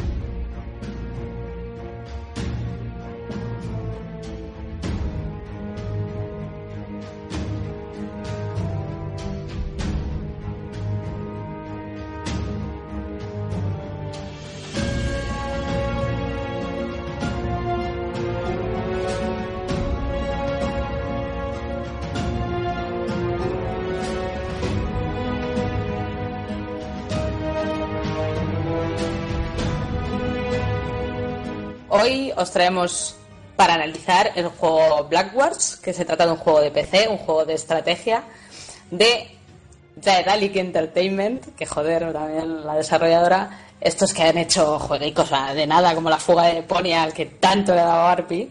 Entonces, tenemos aquí a nuestros dos maestros de la, de la estrategia, nuestros dos expertos, para que nos hablen de este juego de PC, que en este caso son Arpi y Sone. Y me parece que primero nos va a hablar Sone para decirnos un poquito de qué va el juego y si merece un poquito la pena el argumento. A ver, dinos, Sone. Bueno, eh, antes de empezar a hablar de la historia en sí, eh, nos gusta mencionar un poco eh, otra parte de la historia, qué historia hay detrás de la obra, en qué marco se sitúa, siempre y cuando tenga algo que contar, claro. Y Blackward sí que tiene algo que contar en cuanto a su desarrollo, por así decirlo. Eh, no es que se sitúe en ningún universo en particular, es una aventura que empieza de cero, eh, aunque se basa y bebe de muchos referentes. Empezamos por la compañía que, como ha dicho Sarai, son Daedalic, unos alemanes, eh, conocidos por, por grandes aventuras gráficas actuales como la trilogía del peculiar Rufus en Deponia, quizá algunos lo conocéis, grande esta trilogía, pero también tiene otros juegos muy buenos como The Whispered World o A New, Beginning, y entre ellos hay otro gran juego también que podría decirse guarda alguna relación espiritual con Black Wars, que es The Dark Eye Chains of Satinaf. Eh, lo curioso es que no tienen nada en común, ni en género ni en universo, pero ya veréis por dónde van los tiros, qué relación pueden guardar. Eh, The Dark Eye de Daedalic era una aventura gráfica situada en el universo de un juego muy popular del viejo rol a lápiz, eh, tablero y dados, casi a la altura o casi tan conocido como Dungeons and Dragons, ¿no? el famoso Dragones y mazmorras, que, eh, bueno, ese juego recibía el mismo nombre, The Dark Eye, aunque en otras partes lo conoceríamos como eh, Realms of Arcania. Eh, el nombre de Darkai es quizá el nombre prototipo con el que lo conocemos, es la traducción literal de, del alemán. No me, no me acuerdo de anotar, cómo se escribe, ni sabría pronunciarlo tampoco. ¿Y por qué motivo, sin guardar nada en común, sí que hay cierta apreciación de que guardan cierta es- es- espiritualidad ¿no? Eh, entre Dark Wars y Dark Eye? Porque The Dark Eye fue creado en Alemania, el juego de tablero, y fue muy, muy famoso. Y Daeda- Daedalic, al ser de allí, que además se nota que les gusta, trasladan al PC de alguna forma aquello que tanto gustó en esas tierras. Lo hicieron con The Dark Eye Chains of Satinav, pero en una aventura gráfica, o sea, situaron ese universo de la aventura gráfica en el mismo del juego de tablero. Pero eso, no trasladaron el género en sí ni la jugabilidad del juego, que era un rol táctico, por así decirlo. Y ahora con Black War sí que nos traen la esencia o las normas del juego de tablero PC, más o menos, con sus sutilezas, más adaptado eh, así al PC que no como sería de la forma más pura del juego de tablero. Pero para nada es en el mismo universo, repito. Que pasa que han querido llevarlo de alguna forma, ¿no? Forma espiritual como se jugaba ese juego de tablero, pero al PC. Un poco lioso, sí, pero se transpira la reacción que hay todo esto. La historia de Black Wars no está mal, es aceptable, pero le cuesta un poco arrancar. Tiene un comienzo un poco, para mí, desmotivado. Y quizá me esperaba un poco más tratándose de Daedalic y los juegos que he probado de esta compañía, que tienen historias bastante apasionantes, te atrapan. Eh, pero bueno, se nota un estilo competente. Destaca más por ciertos giros puntuales que te dejan bastante roto. O sea, mientras transcurres con la aventura, hay ciertos sucesos que si llegan a sorprenderte, te pillan por sorpresa. Eh, pero en líneas generales, bueno, interesante. No es algo excepcional, no es una gran oda, pero está bien. También tendremos una serie de subtramas en misiones secundarias que resultan en sí originales, en algunos casos, aunque algunas más elaboradas que otras en la historia de esta de fondo, pero ya os digo que son subtramas, eh, no tienen una relación con la historia principal, pero bueno, es un desasosiego, ¿no? Mientras vas avanzando, y no es tan mal. Eh, y bueno, el juego en sí, que se haya dicho estrategia, sí, podríamos considerarlo un poco un rol táctico. Hay una toma de decisiones en momentos puntuales, eh, pero nada que influya en el camino que vamos tomando. El camino es la historia principal, es recto, bifurcaciones ni nada por el estilo. Eh, así que bueno, la narrativa será esa, un solo camino y ya está. Y bueno, empezaremos con nuestro héroe, al que pondremos nombre, elegiremos género y sé. No hay muchas opciones en esto, aunque Arpi imagino que ya profundizará más en el tema. Y veremos cómo una joven, nada más empezar, una muchacha, es devorada por una especie de lobo, está devorando las entrañas y resulta ser una princesa, la princesa Elanor. Y nosotros estamos allí, nuestro protagonista está allí, eh, ve la escena y ya nos pondremos en marcha a actuar, una especie de tutorial, si elegimos las opciones de tutorial, eh, lucharemos con la criatura, la venceremos, es fácil, son los primeros pasos. Y bueno, una vez acaba ese combate, pues nuestro, prota- nuestro protagonista se verá allí, oh Dios, ¿qué ha pasado? ¿Qué ha pasado? Y todo el reino se nos va a echar encima y nos va a acusar del asesinato de la princesa. Eh, lo curioso es que nuestro pro- protagonista, aun habiendo visto lo que ha pasado, no recuerda nada. Y su mejor amigo, llamado Lysander, eh, empieza a torturarle y a interrogarle preguntándole por el nombre. El nombre hago así entre comillas, ¿vale? Algo que nosotros desconocemos, nuestro protagonista no sabe qué es eso de el nombre de lo que le están preguntando. Y así empezamos en prisión tras una sesión de tortura donde un enano llamado Naurim, eh, que también está allí prisionero, nos abrirá la puerta y nos liberará. También allí estará otro prisionero, al que liberaremos, que se llama Zurbarán, y que es un mago algo lujurioso, diremos. Y así empezamos ya con este, este grupo de tres, un enano eh, en una categoría de guerrero, Zurbarán, que es un mago, y nosotros, pues según lo que hayamos elegido, pues será nuestra clase y ya nada más empezar el juego ya tendremos este grupo de tres para ir avanzando. Y nada, poco más, no entremos en detalles para no spoilear nada, solo iniciaremos un viaje al principio de fuga, jugarnos por todo el reino hasta otras tierras y mientras tratar de descubrir la verdad de lo que ocurrió. Y por ahora lo dejaremos allí. Hombre, a mí hay cosas del argumento que me parecen muy buenas. O sea, la historia principal está bien llevada de inicio a fin. pero ah, los pequeños detalles se dejan de lado. Hay muchas cosas que, que no vas a saber nunca porque han pasado, ni te las van a explicar, ni tienes opción a, a descubrirlo. Ay, cómo odio eso, tío. Lo odio. Una cosa que no.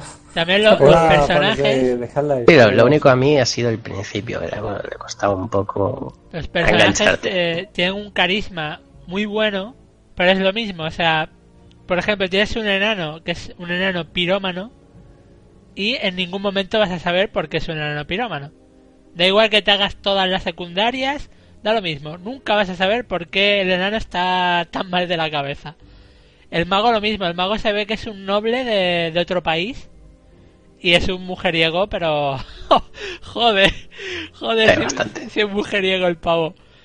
Pero eh, lo mismo, tienes sus misiones secundarias, pero son misiones que que tienen un motivo, que las haces, pero una vez hechas, es que, es que da igual, las hagas o no, no va a tener peso ninguno. O sea, las secundarias en este juego te, te animan a hacértelas, te animan porque están muy bien, tienen una historia muy guapa, pero una vez te las terminas es como, he hecho todo esto y... ¿Para qué? ¿Para qué? No sé, se son un poco, un poco breves, pero bien elaboradas. Sí, pero bien elaboradas en lo que es eh, la misión en sí. El conjunto no, no son piezas que encajen. O sea, No, son- son, sub- son subtramas que no tienen nada que ver con la historia principal. Cuando te encuentras gente, necesita ayuda, cualquier anécdota que te encuentres por el camino, y tú decides si... Pues eso que viniendo de Daedalic, que, que el- vamos, es, tendría que ser el punto fuerte de este juego, su historia. Porque es, Eh. es lo único que han hecho en todos sus trabajos, historias buenas. Y que sea, para mí, por ejemplo, es lo que más falla en este juego, la historia. No sé qué te parece a ti por ahora, Sony. Sí, es lo que esperaba más. No me he visto impresionado en la historia. eh, en los juegos que he jugado empezaban muy bien, te sabían, sabían captar tu interés, o sea, o sea, como un comienzo, no diremos fuerte, pero sí interesante. De alguna, de alguna forma sabían sorprenderte. Este juego, no, es tópico total. Eh, cuesta arrancar, pero bueno, poco a poco algo, algo de pericia muestra. Destaca más por, no por la historia en sí, sino por algunos giros que te encuentras. Eh, te dejan un poco roto. eh. Bueno, yo lo comenté con Arpe en cierto momento con algún personaje que me había encariñado con él y pasan cosas. Eh, en eso lo hace muy bien, no tienen demasiada piedad. O, bueno, saben buscárselo bastante bien. Pero sí, no sé, la historia Vamos, no va a pasar por una. Siendo, siendo un mundo fantasía, no va a pasar por una de Tolkien o Martin ni nada por el estilo. Aunque algún guiño a los dos autores y sus obras, sé que, sé que tiene. Bueno, pues después de, de- un poco de sensación de vacío me habéis dejado, pero bueno. Y lo de que dices, Sone, de que es un poco topicazo, lo de que has empezado con lo del tío que te acusan del asesinato de una princesa, sí, es un poco tópico, pero bueno. Vamos a pasar a la parte fuerte de esta clase de juegos, que suele ser la jugabilidad. Así que, Aspiman, por favor, procede. Eh, Voy a, voy a puntualizar un dato de eso, que es princesa, pero es hija de un conde. O sea que no tiene, Vaya. Sí, sí, eso no es tiene, raro, explica- eso no tiene explicación alguna eso. Es hija de un conde, pero es princesa. por- morirían todos, ¿o qué? Por línea su- sucesoria, pues le tocaría a ella después de matar a 20 o 30. Bueno, pues, Sí, sí. como hemos dicho, eh, nosotros pensábamos que el, el argumento iba a ser el pilar fuerte de este juego, porque Daedalic Entertainment, lo que es juegos de estrategia, ¿no? Este es el primero que hacen. Ellos han estado siempre detrás de lo que son aventuras gráficas. Y aquí no, no han querido jugársela ni apostar fuerte ni nada de eso. Han cogido las bases de los juegos eh, de rol estratégicos en tablero y se han quedado en eso, en las bases. O sea, para empezar, como se ha comentado, pues, nos creamos el personaje al empezar el juego. Bien, te puedes hacer personajes predefinidos, o sea, típico guerrero, típico cazador o típico mago, no hay más clases, solo están estas tres. O podemos entrar en un modo, entre comillas, experto, que no sé por qué se llama experto, porque es el mismo modo de siempre, pero en el que tú los puntos los repartes en lo que te dé la gana. Te puedes hacer una mezcla de guerrero cazador, mago cazador y demás. Bueno, eh, o sea, los puntos de experiencia en este juego no hay niveles. Eso para, para empezar. No hay niveles y entonces eh, cada vez que te haces un combate, al superarlo te van dando una serie de puntos. Con esos puntos te puedes ir subiendo eh, todo. Atributos, habilidades, eh, pericia con X armas, hechizos si eres mago. O sea que está en tus manos hacer el personaje como tú quieras que sea. O sea, el personaje lo coges de salida y te dice, puedo ser lo que tú quieras. Y ya está. Pues eso, o sea, podemos coger un, un- mago y hacerlo mago de ataque, mago curativo, un guerrero que sea más dedicado a la defensa, otro guerrero que esté más dedicado al ataque, híbridos, o sea, por ejemplo, un mago que esté dedicado solo a curar, pero que también sea bueno con el arco, algo por ejemplo que yo recomiendo a, toda persona que se haga esto en, este juego, porque vas a tener alguien que te cura cada turno y que además mete flechazos bien ricos desde lejos. Y bueno, es eso, puedes hacerte el personaje como tú quieras. ¿Esto que tiene de bueno? Pues eso, que te puedes hacer el personaje como te dé la gana, pero también tiene de malo que te puedes hacer un Frankenstein que no valga para nada. Que no valga para nada y posiblemente, como ya pasó con XCOM, ese el típico juego que tras la primera partida, o sea, durante la primera partida a medias dices, mejor empiezo otra porque... ¿Por qué no? ¿Por qué no? Porque ya con esto no creo que me pase el juego. Bueno, entrando a, los combates, como hemos dicho, el juego es, muy simple. O sea, cada mapa es un tablero dividido en casillas y nuestro personaje se puede mover X casillas. Al principio de cada turno tenemos los dos bandos, aliados y enemigos. Cada personaje tiene un turno, un solo turno. Y el, el orden de estos movimientos de cada muñeco se depende eh, de, las, eh, de los atributos de ese personaje en sí. O sea, obviamente los más rápidos serán los primeros en atacar y los más lentos los últimos. Para darle más juego a esto, el juego ha metido cosas como los hechizos de rapidez o para ralentizar tanto aliados como enemigos. Y una cosa que yo no había visto nunca en los juegos de estrategia, que es un botón que se llama esperar.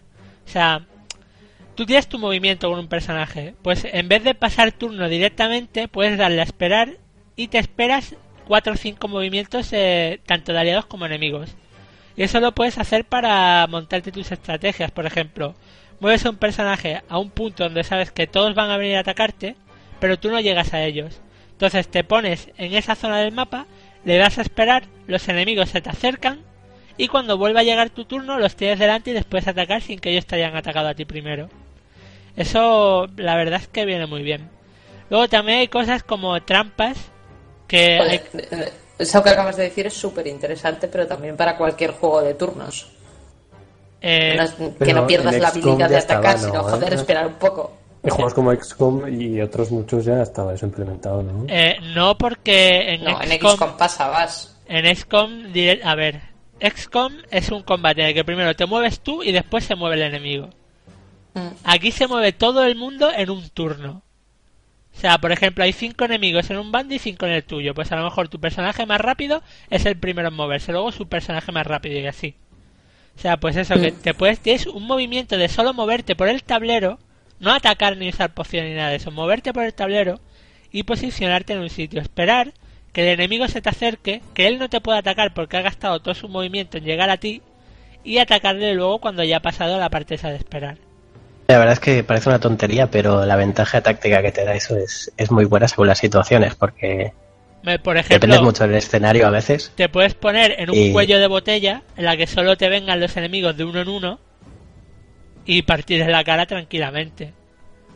Y- O si tienes que proteger algo de una zona, prefieres no moverte, darte allí y que vengan ellos. ¿sabes? Obviamente luego hay más dificultades, como los que atacan a distancia y cosas así, ¿no? Pero la verdad es que solo el toque este de esperar le da, te puede dar mucha ventaja táctica si sabes interpretarlo. Luego, aparte de esto, como os dicho, hay venenos, que hay algunos que son muy putos. Por ejemplo, hay uno de unos eh, ghouls, o necrófagos, o como queráis llamarlo, que cada vez que te pegan con ese veneno te quitan un uno de vida para siempre en ese combate. O sea, es duro que empieces con un personaje con 60 de vida y que hayan pasado 5 turnos y veas que el pobre idiota tiene 25 de vida. Eh, Se sufre con eso. Luego trampas, que hay algunos niveles que te hacen más daño las trampas que los enemigos. En el Coliseo sobre todo. Yo he llegado a, no atacar y ni que me ataque ningún enemigo y haber muerto solo por comerme trampas. Y las, eh, las magias de área. Odio las magias de área porque hay algunas que te hacen daño, tanto a enemigos como a aliados. Y algunos personajes eh, usan ese tipo de magia con, con demasiada preste- prestreza, joder. Luego también hay cosas como estar aturdido, que te derriben. O sea, si te derriban un personaje hasta que no llega su turno, no se puede levantar. O sea, eres un peso muerto en el suelo y te pueden crujir a hostias en cuanto te vean. Y no sé, lo que decimos, el juego es muy básico en su, en su esencia, pero que si sabes darle, darle juego a eso, tienes posibilidades a punta pala. Pero a punta pala. Luego, las habilidades de los personajes eh, es algo que es importante, porque hay algunas que meten muchísimo, sobre todo las últimas de guerrero, que directamente puedes matar a un personaje enemigo de una hostia, si llegas a acertarla, que esa es otra. También está el equipamiento.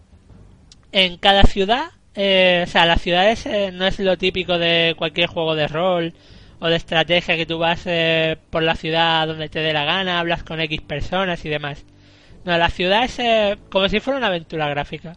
Aquí es donde más vemos que es un juego de Daedalic, porque directamente te ponen lo que es eh, el mapa, el mapa en sí, y varias opciones. Tienes la opción de, por ejemplo, ir a, a la posada, ir a hablar con X persona, ir a X tienda.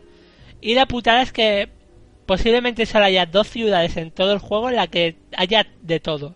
Haya posada, curandero, tienda de armas, eh, eh, tienda de provisiones. Por lo que el juego te va a estar haciendo moverte de un lado para otro constantemente. Sé, el equipo para mí es algo esencial porque lo que es eh, el esquivar y el bloquear, mm, yo creo que es la salsa de este juego. O sea, puedes tener personajes que igual meter no meten, pero es que no le va a pegar un golpe nadie. Pero nadie. No sé qué opinas tú de En el- Sone.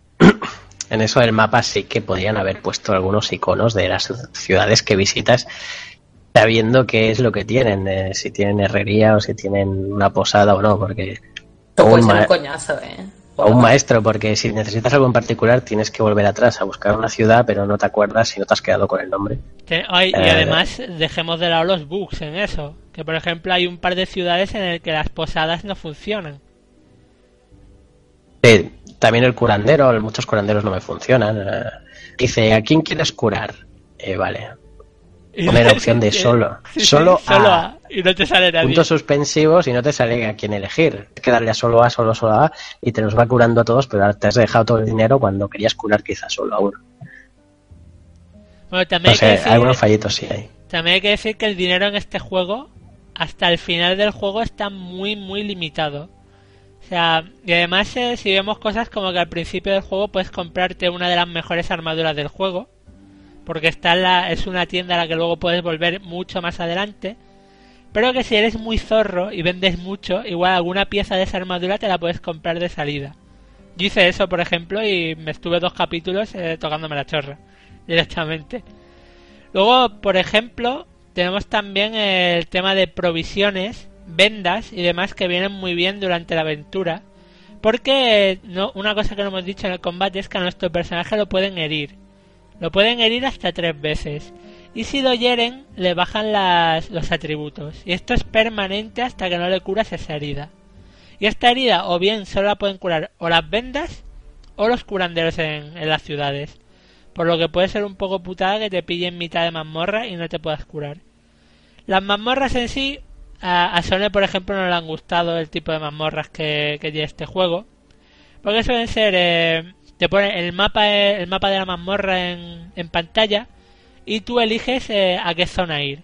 No hay caminos, hay misiones secundarias en dichas mazmorras, pero son eh, zonas.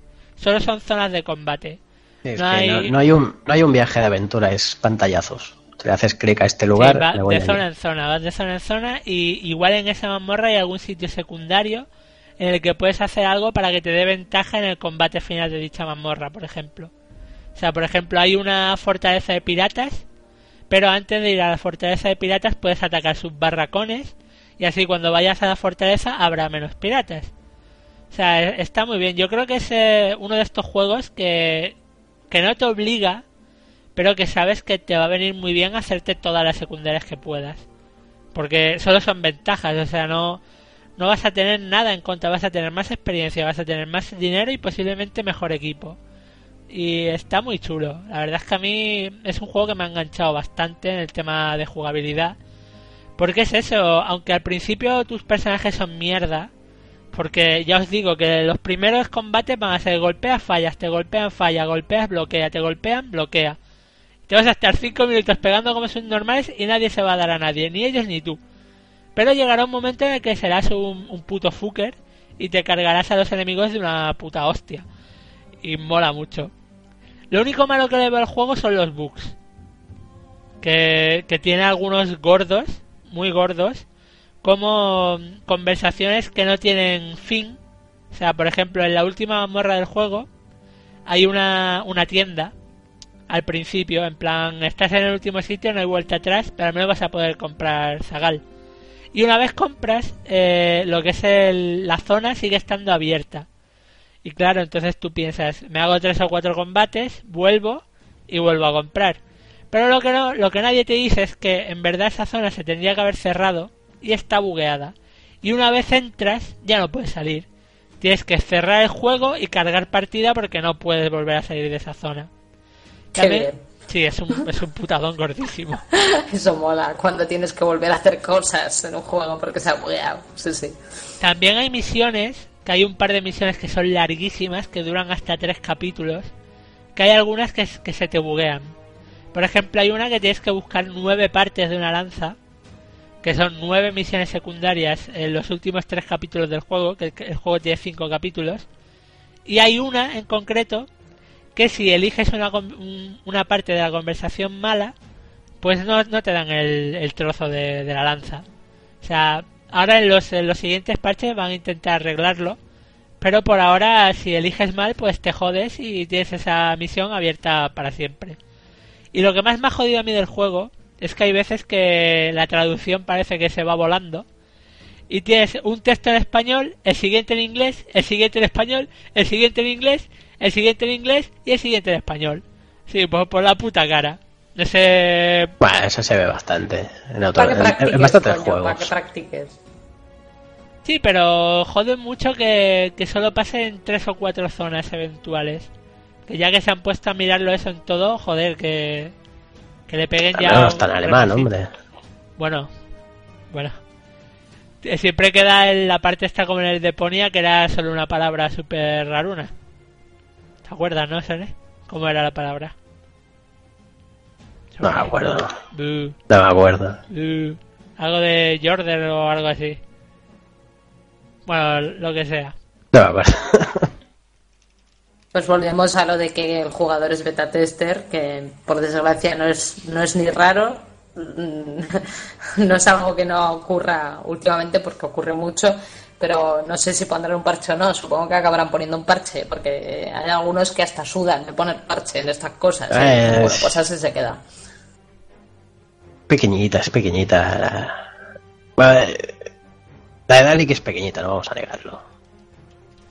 Porque disculpamos sus fallos más que otros.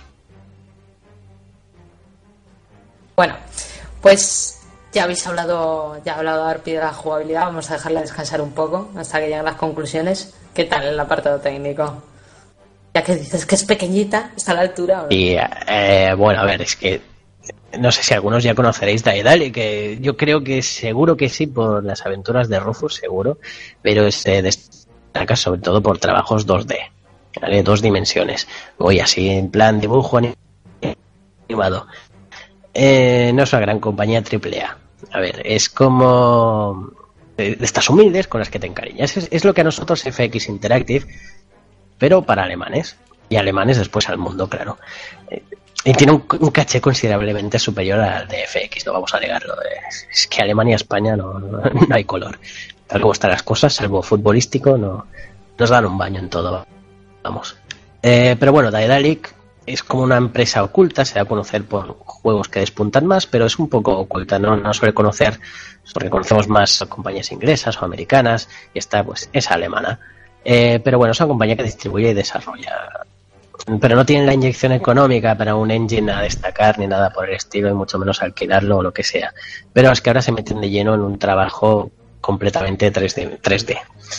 Eh, quizá por eso no se ha desarrollado en plan una aventura que le hubiera sentado bien a estilo Baldur's Gate, de ir avanzando y combates. Le, le hubiera sentado mejor algo así como lo que podemos ver últimamente, no al mismo nivel. Me he divertido mucho más con este, pero algo así como lo que veíamos en Shadowrun, que había combates tácticos y había avance, eh, pues como solía ser en estas aventuras de rol. Pero no, todo a pantallazos. Tienes una, tienes un diálogo, eh, eh, vas a una ciudad, tipo, sí, un poco ahí plano est- estático, en poder moverte haciendo clics a los personajes interactivos, te hablan de algo, puedes ir a la posada, descansas, compras armas, lo que sea. Pero bueno, eh, no os voy a negar que parece un juego de aspecto hace una década, eh, claro, como si fuera un juego de hace ya unos años, aunque bueno, el diseño está bastante bien, es lo que te ayuda a meterte en sí en este esta fantasía. El diseño está bien, el diseño está bien, pero no va a destacar eh, en gráficos no.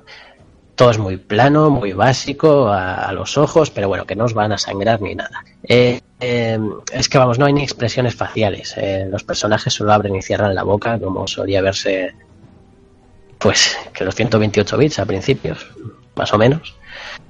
Pero es eso, a ver, son cosas que se disculpa y te esperas de una compañía que no tiene un gran renombre o una gran fortuna, plan Electronic Arts o Ubisoft o lo que sea. Pues es lo que te esperas, tampoco vas a pedir más y es así. Aunque reitero que, bueno, al menos el diseño está, está bastante bien, es lo que te ayuda a sumergirte en el juego y aparte que pues la piedra angular pues acaban siendo los, los combates que son, son divertidos. Eh, pero es que no hay mucho que decir en tema. Este es la primera vez que juego un juego de Daedalic en 3D y eh, bueno, no lo han hecho mal. Lo que pasa es que sí hay esos bugs molestos, como ha dicho Arpi, eh, y poco más que mencionar. Todo plano, pero se deja ver. En cuanto a apartado sonoro, eh, no hay ninguna melodía que a mí personalmente me haya encandilado. Eh, rara vez presto atención a esto, solo si es una de esas melodías que se te pegan, que luego la tarareas todo el día. O si te desentona es cuando te das cuenta, o porque te ha gustado mucho o porque te ha desentonado. Y ni una ni otra, así que diremos que tiene melodías acordes a la temática del juego. Todo bien, todo correcto. No hay mucho más en tema sonido, efectos como los espadazos que se oyen en mitad de los combates, bien. Las magias, pues también, sonidos correctos. Eh, y bueno, pues tenemos un juego que es en el doblaje, aunque tenemos el juego traducido, pero el, do- el doblaje es inglés y aquí hay que decir que es muy bueno. El doblaje es notable, notablemente bueno. Mm, son los que le da personalidad a los personajes, que, como ha dicho Arpi, están bastante bien, son buenos, tienen algunos de ellos bastante carisma. Y la verdad es que el trabajo que hay detrás en lo del doblaje, pues me ha sorprendido, gratamente me ha sorprendido. Eh, y nada, no hay mucho más que mencionar. Mm, ya es que es un juego discreto en todos los sentidos, no hay mucho que decir. Pero destacaría sobre todo el tema doblaje, la verdad. Porque es cuando se saca a relucir la personalidad de cada uno. Por ejemplo, el enano, El enano es Dios. que- El enano es Dios. Es el primero, y el, do- el doblador que lo hace, que vale, es inglés, pero coño, que es que lo hace súper bien. Y Zumbarán, pues con el tiempo también. El tío es un salido de, es un salido de mierda, pero es un vago de la hostia. Y bien, no sé, todos le dan una personalidad, personalidad distinta. A mí lo que no me ha gustado es la voz de, del protagonista, fíjate tú. Incluso parece un mariposón al principio, cuando se, mu- se muere la princesa. Oh, princesa, ¿qué ha pasado? ¿Qué ha pasado? Luego se te echa todo el pueblo encima, parece un mariposón el prota. Luego sí, adquiere ya más personalidad, es como si el doblador hubiese, hubiese empezado un poco tímido, luego hubiese adquirido ya más confianza. Pero es eso, es lo que destaca más el doblaje. Y todo lo demás, discretillo, pero bien, correcto. En la línea. Pues sí, yo suscribo más o menos todo lo que ha dicho Sony. No es, es un apartado gráfico y sonoro flojillo. Flojillo. Tiene cosas buenas en algunos puntos. Por ejemplo, la, banda- la banda sonora son solo 12 temas. Para un juego que dura casi 30 horas tranquilamente. Son pocos temas. ¿Rayante al final o qué? Eh, sí, porque, sí, porque te son 12 temas, pero igual de esos 12 temas hay 3 que te los vas a estar comiendo durante 30 horas. Porque hay temas exclusivos, por ejemplo, para peleas en zonas de pantano, para peleas en catacumbas, pero eh, peleas en ciudad, que son las que te vas a comer casi todo el juego, es solo un tema, y una otra vez y otra vez y otra vez. Y precisamente ahora mismo estamos Pero eso es muy de escuchando- RPG. estamos escuchando el tema de Menvida, que yo acabé harto de Menvida. O sea, ahora mismo si yo pudiera, Menvida le, pegaba, le pegaba fuego. Le pegaba fuego, sí. Eh, bueno, eso lo de es muy de Arpi, RPG viejuno, ¿eh? lo de Arpi pe- pegando fuegos por, eh, por el enano. Está. Sí, el Bueno, enano es Dios en el juego. después de este análisis de sensaciones encontradas, no me queda muy claro. ¿Lo recomendaríais o no? Venga, primero. Pues la verdad es que yo sí que lo recomendaría. O sea, no me dejaría un pastizal en este juego.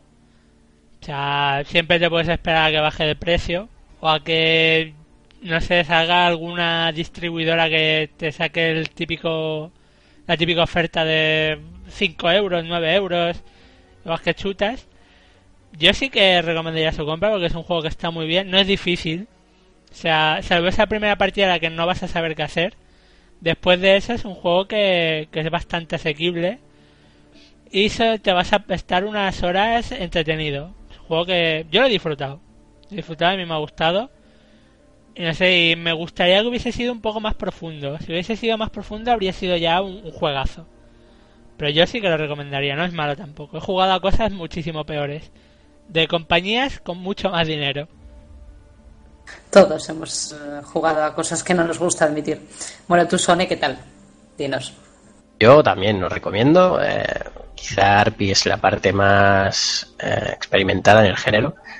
De que ya os lo recomiendo. Yo soy más escéptico. Me gusta el género, pero no es mi género en el que estaría dando. Ya os digo que empecé un poco escéptico, desganado, pero poco a poco el juego se me fue ganando. Eh, divertido. Los combates les acabas pillando gusto cuando los vas entendiendo, cuando las tácticas te salen bien, el entorno eh, aparte no es solo pegarse y cómo te mueves, sino que puedes hacer, sacarle provecho al entorno a cada escenario. Eh, y es un juego, como dice Arpe, básico, muy básico para lo que es, un juego táctico. Obviamente hay juegos de, este, de esta índole pues más profundos. Eh, pero quizá por eso que siendo básico y estando bien llevado puede llegar a, a un abanico considerable de jugadores, tanto expertos que les puede gustar, tanto a, a- a novatos que van a empezar con este género, no lo han tocado nunca y les puede gustar y entenderlo. Pues sí, como Arp y yo tenemos a veces la manía esta que en muchos juegos empezamos y dices he empezado mal y vuelvo a empezar porque no he distribuido bien los puntos. Por llamémoslo tiquismiquis, quizás, somos tiquismiquis aquí. Eh, pero sí, lo acabas entendiendo, todo se explica bien, mm, paso a paso. En esto creo que no lo han sabido llevar, no hay reproche. Lo único, me queda un poco extraño que siendo Daedalic creí que por la historia me sorprenderían más. No es mala, pero esperaba algo con más sustancia. Pero no es un juego caro ahora mismo, pero es cierto que para lo que es puede verse caro, ¿no? Pero una vez veas una buena oferta, yo sí lo pillaría sin duda. Es un juego divertido, se le puede echar una pequeña partida que tienes los minutos que sobran, o puedes echarle partidas largas, no hay ningún problema, las dos te sientan bien. Bueno, pues nada más que añadir, ¿no, Sole? No, nada más. Pues hasta aquí el análisis de Black Wars. Hoy estamos poquitos por aquí por el directo, así que si tenéis algún amigo, hermano, familiar, padre, madre, abuelo, lo que sea que está por casa, incluso el perro, Bots, cuenta bots también. también se admiten bots. No, hoy que me dejas sordo la, ore- la oreja. eh. Me ha dejado sordo. Lo siento, Pues lo he bueno. dicho con entusiasmo. Demasiado entusiasmo le has dado a los bots, eh, joder. Bueno, pues eh, lo dicho, hasta aquí este análisis. Ahora vosotros, los escásicos, los poquitos que estáis por aquí, en mi iVox, luego ya nos, en iVox, nos escucharéis muchos más, por supuesto. Vais a ser, eh, va- vais a disfrutar ahora en primicia de la sección de, de Rapso. Adelante, Rapso.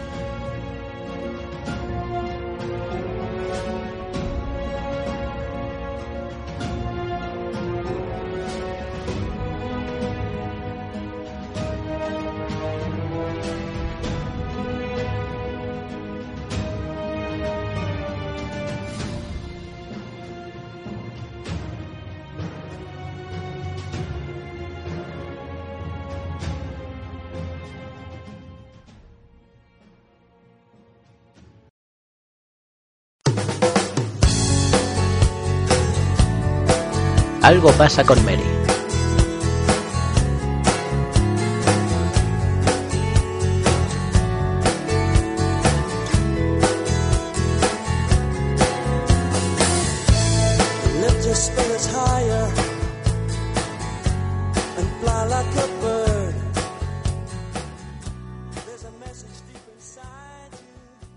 Y así, bueno, vamos a empezar otra semana más.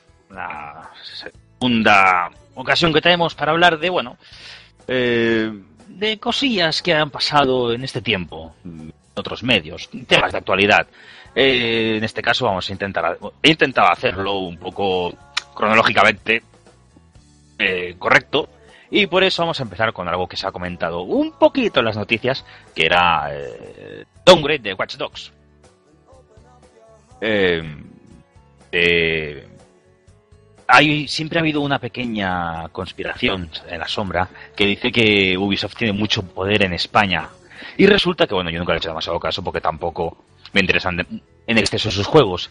Pero el día 10 de marzo en Mary Station em, salió un artículo, reportaje de estos, que se llamaba Watch, Dog- Watch Dogs sospechoso de recortes. Y bueno, eso fue un poco un calma muchachos que, que no tengamos en la cara no es plan de juzgar. Fue un poco feo, porque no sé si aquí alguno de los compañeros lo habrá leído. Eh, a mí me ha sonado a un damage control muy masivo, eh, un calmemos las aguas, que nadie saque conclusiones precipitadas, que se puede poner feo antes de tiempo. ¿Alguno conoce el damage control? ¿A alguien, a alguien le suena? ¿No? Es el eso, un calmar las aguas. Mary Station ya hizo uno hace poco, cuando Nacho Ortiz quería reinsertar a, a los trolls que habían expulsado del foro y eso. Eh, toda esa movida. Fue un damage control, se decía que era de. Puedes decir de también Microsoft. control de daños, eh. Ya, pero somos así de guays y simpáticos. Eh, no sé si alguno se ha leído el artículo, es curioso porque mi impresión ha sido que es un poco, pero venga, calmemos las aguas, calmemos las aguas. Y es curioso porque en los comentarios se dan información de verdad, como que eso era muy previsible porque en el E3 del 2012 utilizaron tarjetas gráficas que eran el doble de potentes que la que tiene la PlayStation 4. Un poco de información habría ido bien. Lo hemos estado comentando antes en las noticias. Hmm. No, no esto que has dicho, sino que les obligaron a hacer algo para ese 3 con las prisas. Y que luciera bien. Así que igual es por eso. Por lo que lo hicieron con unas gráficas más potentes de lo que dijeron y tal. Hombre, si tiene que, si tú haces algo específicamente que te dure cinco minutos eh, para que se vea bien, yo creo que cualquiera puede hacerlo con los recursos que tienen. También, ¿qué juego no ha sufrido un, downgrade últimamente de gráficos de lo que se nos presenta en SGEN a lo que sale luego en realidad?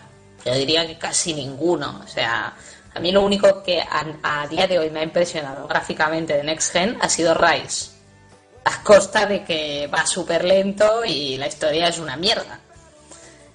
Con lo cual, no sé qué decirte, claro que era previsible, no sé por qué nadie tiene que estar justificando a Ubisoft, porque hasta ellos mismos han admitido que, que, que, bueno, sí, han tenido que recortar, porque no les quedaba otra. Pero es curioso que no lo diga el, propio medio, es ahí la curiosidad de lo que ha sido destacable. Digo, ¿cómo es posible? Pues informa, que para eso estás. Pero bueno, era solo esto. Un poco voy a hacer mucho hincapié en todas las secciones de hoy. eh, que he preparado, por ejemplo, una cosa importante que salió, eh, el análisis de Titanfall. Eh, así, a grosso modo rápido, eh, unas notas muy buenas, en general, así, ostras, no veas. Eh, Vid Extra un ocho y medio, Mary Station más de un 9, Vandal más de un 9 y Eurogamer un 9. Siempre digo las relevantes. Ya sabemos que hay más páginas, pero a veces es mejor no hacerles ni caso.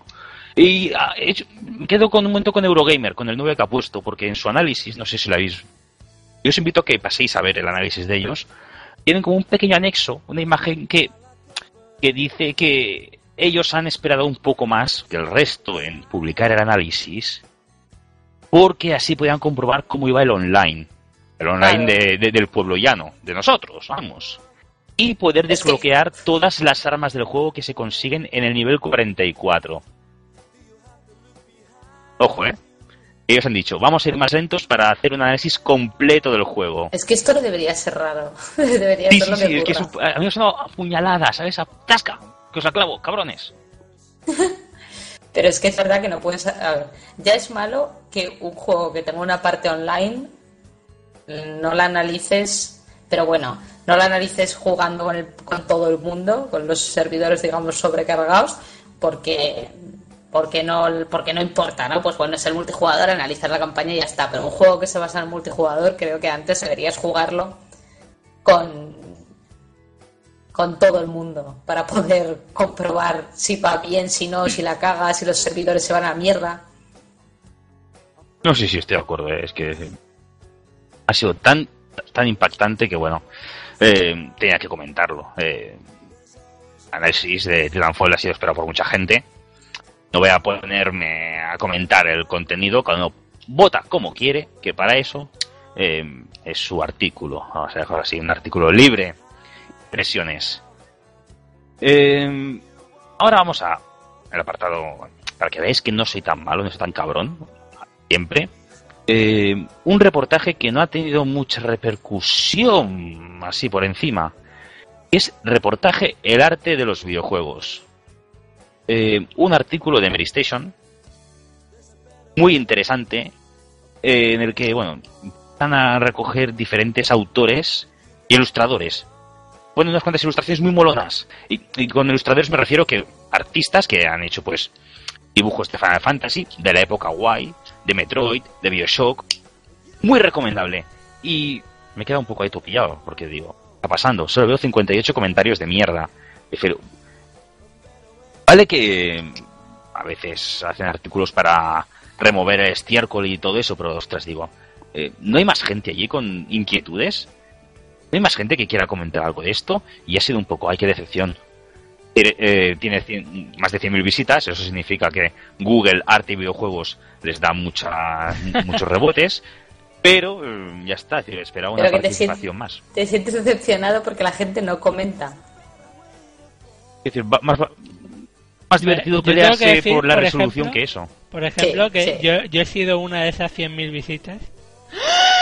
Sido he sido solo por las imágenes del Background History, que es un juego que, que me gusta bastante. Y obviamente yo no voy a dejar un comentario ahí ni aunque me ponga una pistola en la cabeza, amigo. No, pero es verdad que siempre en las cosas que dan polémica o hay pechos, que para eso se ha hecho esta sección diferente que hay en, en muchas revistas, bueno, también IGN y tal, que, que se habla más de series y de pechos que de otra cosa, hay más comentarios siempre. Es una cosa que, que está ahí. Rapso, no te sientas Sí. decepcionado. Es No, no, pero es que, eh, ya, ya, pero es, es que es triste, de verdad, eh, lo poco que, que se cuida entre todos, eh, algo que representa que nos gusta. Que es para viejos, estamos relegados ya. Ay, cabrón, eso no se dice, maldito. Eh, va- eh, la semana, bueno, la semana pasada, hace dos semanas, eh, otro algo pasa con Mary, nombre provisional, recordad, eh, comentamos, bueno, el- la movida de Enrique Álvarez. Pues bueno, en Hobby Consolas, en los blogs, eh, Juan Carlos García hace, hace, hace mención de eso que dijo él en otro medio, en su blog llamado, en el artículo llamado Los desarroll- desarrolladores también rajan, pues hay una pequeña sección dedicada a Enrique Álvarez. Su aportación al respecto y su opinión consiste en decir que en Eurogamers Enrique dejó afirmaciones sinceras. Nada más. Eh, no es relevante, pero bueno, eh, yo dije que eran falta de huevos y siguen sin haber huevos. Muy mal por ellos. Y bueno, ya para acabar, como he dicho, es rápido en esta ocasión. Otra cosa muy relevante que ha pasado, ya pasa hoy. El análisis de Metal Gear 5 Ground Zeroes. Em, notas un poco curiosas. eh, Vandal un 8, Mary un 7,5, con su respectivo comentario en negrita, remarcando que la resolución del Xbox One es a 720, em, 3 de juegos un 8,5, Vida extra con dos cojones, un 6 sobre 10, es decir, y, y diciendo que lo peor es la duración de la misión principal, la poca rejugabilidad y productos solo para fans. Es decir, unos aspectos negativos que no ha dicho nadie. Es decir, han puesto los huevos encima de la mesa y han dicho, aquí estamos nosotros y nadie de los anteriormente citados ha dicho algo parecido. Y, eh, bueno, Eurogamer un 7 sobre 10 y Hobby un 78 sobre 100. Ah, muy... Bueno, hay de todo. Hay- todo- Todo ha sido relación-precio, ¿no? Sí, pero la cuestión es que comentan el precio el- algunos. Sí, han hecho los análisis en base a relación-precio. eh, y si fuera un juego de 2 euros, tendría mejores medias. Es que a veces los profesionales confunden un análisis, un análisis con razones para comprarlo. Son cosas diferentes. Y por cierto, vamos a sacarnos la chorra. Nosotros somos así de Eso buenos y nosotros siempre decimos, ¿vale la pena comprarlo? ¿Lo compraríamos? Pero bueno, es la diferencia entre profesionales y nosotros, que el criterio se pierde cuando imagino que te lo tienes creído. ¡Ay! ¡Qué gusto me he quedado! ¿Qué os ha parecido el tema de Ground Heroes? Digo una cosa, en Polygon le han puesto un 5,5, ¿eh? Porque bien merecido. Polygon, Polygon le puso a Remember Me un 9 y a, a- Y a The Last al of Us le puso un 7 o así. siete y medio. Sí, Una Polygon obra maestra, también Remember Me, es una obra Ah, maestra. No sé decir lo contrario. para darles de comer aparte. Los, ya hacer las notas de los análisis por decir, venga, para que hablen de mí, voy a poner una nota completamente diferente a lo que creo que va a hacer los demás y ya está, y ya luego hablan. Sí, sí, es otra técnica. Bueno, pues algo más que quieras decir, Rapso, o no? No, y- iba a decir algo. de repente.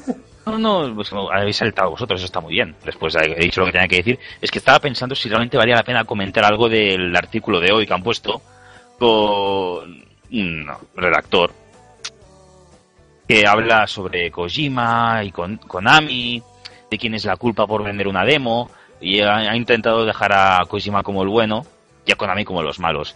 Y es una tontería muy grande, porque fue Kojima el que dijo que, oye, hacer un juego de forma capitular y venderlo no es mala idea. Pero bueno, son estas cosas que la gente no tiene memoria. ¿Qué vamos a hacer? Pues eh, ahora que dice lo de memoria, ideas, imaginación, cosas de esas, vosotros oyentes que queremos que participéis sobre todo, ahí se me está yendo la voz, joder, Mira, respira, bebe agüita. por favor, tantos a la vez no habléis para intentar evitar este momento incómodo, no os preocupéis, yo sigo intentando sobrevivir, ¿eh? Preferimos oír cómo te ahogas. Exacto. Que nos el morbo. Es decir, imagínate una muerte en directo, es decir, Picos, Eh, de audiencia, picos de audiencia nunca sean, vistos. Sí, sí. por muy mala calaña que sea, el Mary Podcast no hace esto, no deja que un colaborador muera, ¿sabes? En directo y nosotros sí. Joder, No les des ideas, no les des ideas. Rapso. El otro día se cortó el dedo. yo me corté el dedo, es verdad. Lo que estaba diciendo cuando me ha faltado el aire, eh, no sé, se me acaba de ir el santo al cielo, pero bueno. El tema de la sección de, de Rapso, que seguimos un poco con las dudas de si llamarla Algo pasa con Mary, es un nombre muy recurrente, que viene un poco al caso, pero es muy recurrente, así que eh, antes de pasar a las despedidas queríamos hacer un llamamiento a todos vosotros que estáis ahí oyentes los seguidores de Checkpoint que os tatuáis el nombre en el pecho y todo, eh, decidnos que, qué nombre os gustaría ver a través de los comentarios de iVoox, a través de Twitter. Nos podéis eh, poner a nuestro Twitter o con el hashtag eh, la almohadilla esta fresas con nata, lo que queráis. Sabéis que es nuestro hashtag ahí, en Molongui. Así que, no sé, dadnos ideas si os apetece algo que tenga que ver con los videojuegos, porque algo, con- algo pasa con Mary y nos pueden caer unas demandas buenas. Así que ya veremos qué se os ocurre a vosotros. Y, Es Mary con Y. y claro. Es Mary con Y. Nombre original, Pues marca patentada. Lo dicho, dais ideas por iBox, por Twitter, en iTunes hay comentarios, bueno, no sé si hay comentarios, pero como nunca hemos estado en ese mundo desconocido del Mac, pues eh, ya veremos. Y lo dicho, vamos ahora con las despedidas. Recordad, fresas con nata.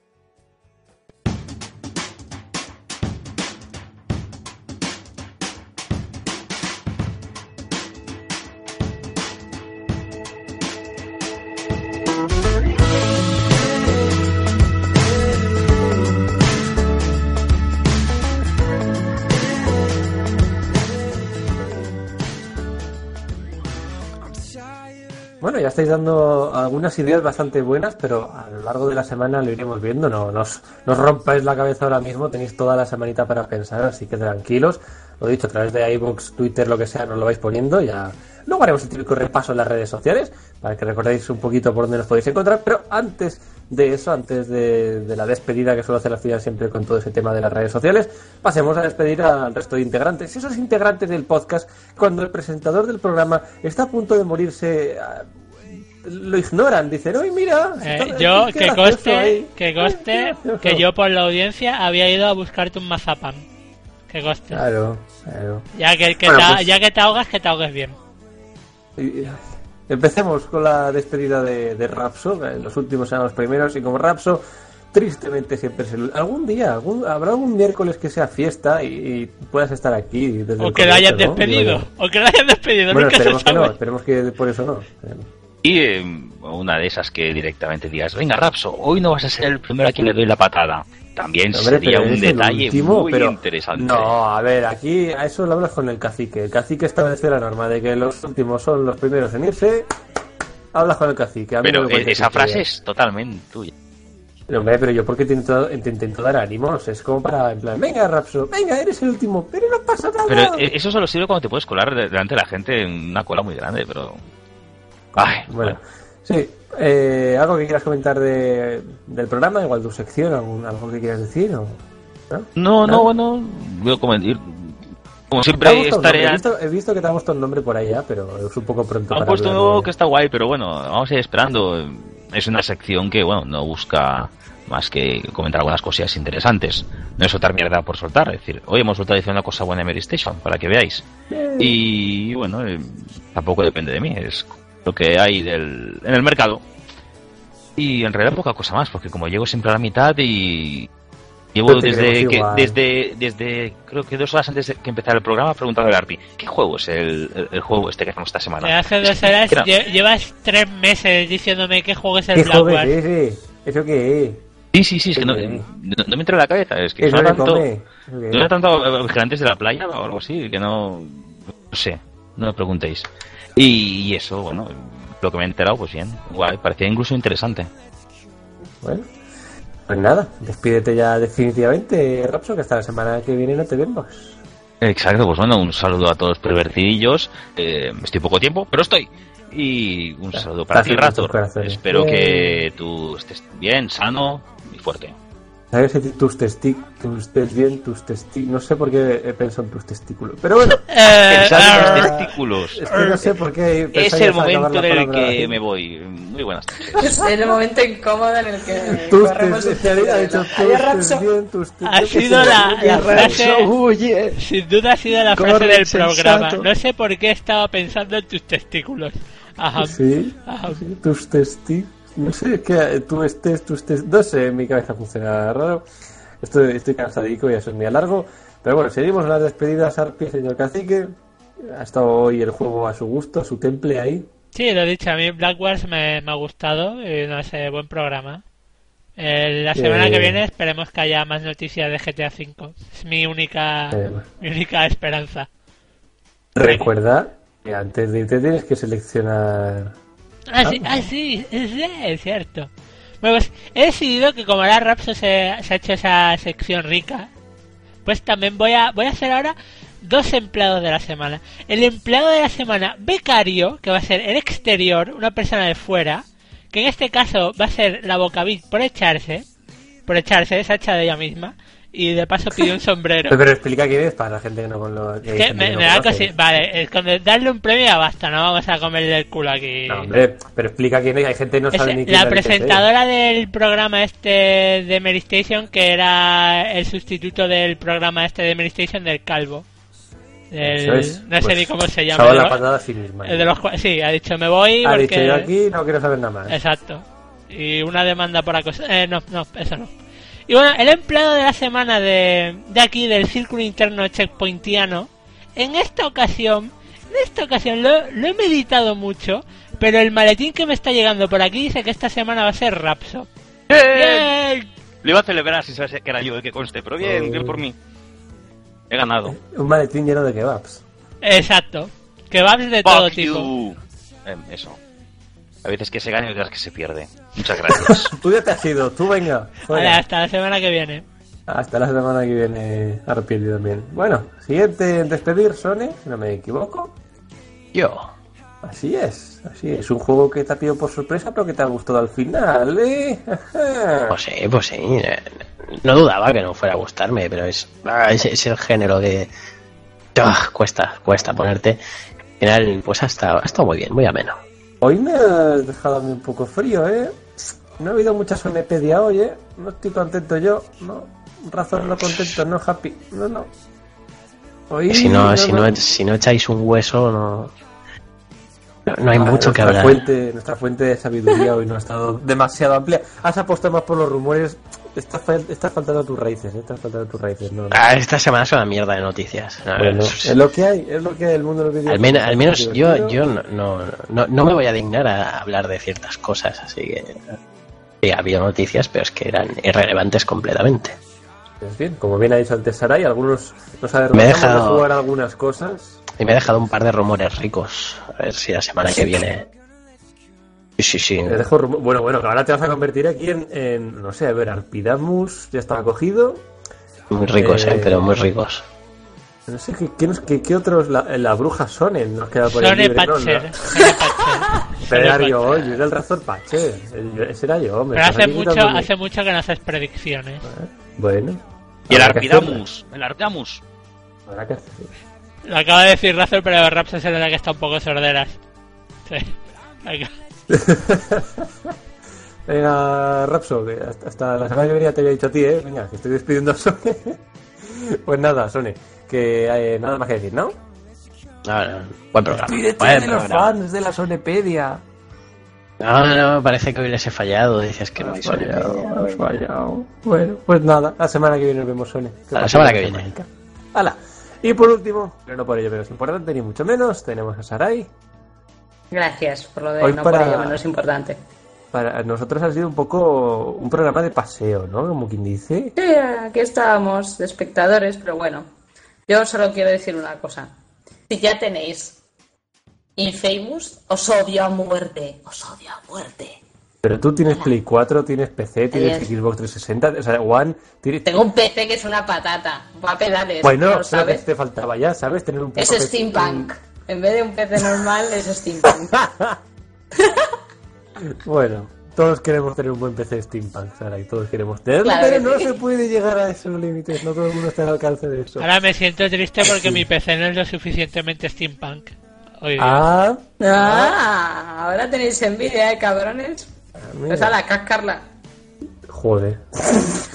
Pues nada, Sarai, que disfrutes la, la semanica. La semana que viene practicaremos nuestro síndrome de Diógenes, aquí todos en comuna. Así mejor. poquito, Sí, sí, total.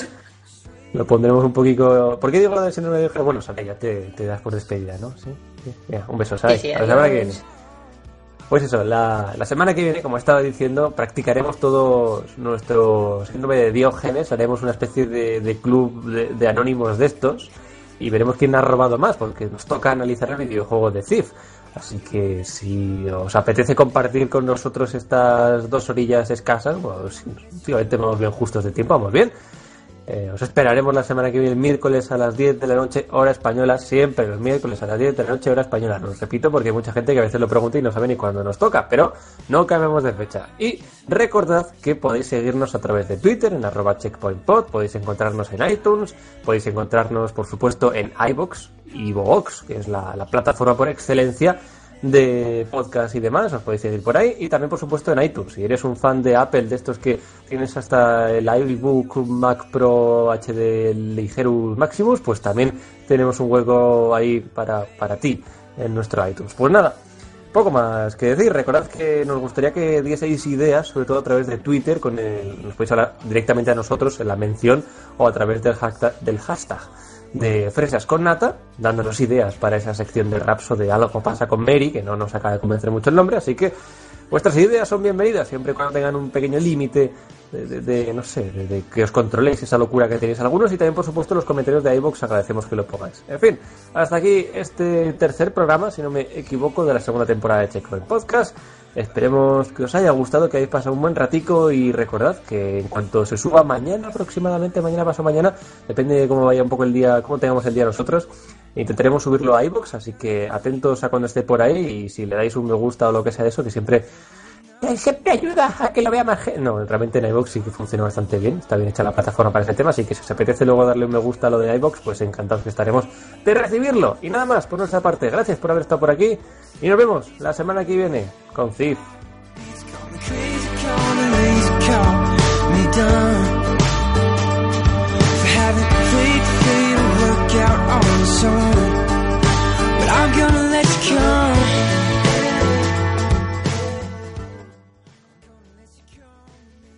Las tomas falsas. Se te ha todo, se te ha entendido todo, pavo.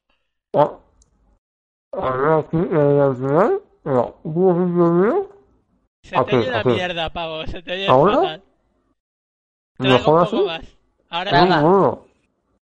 Traga. Traga, guarra, traga. O O escupe. que me, que me lo hizo todo. No se te entiende una mierda, tío. La lengua muerta de los facho.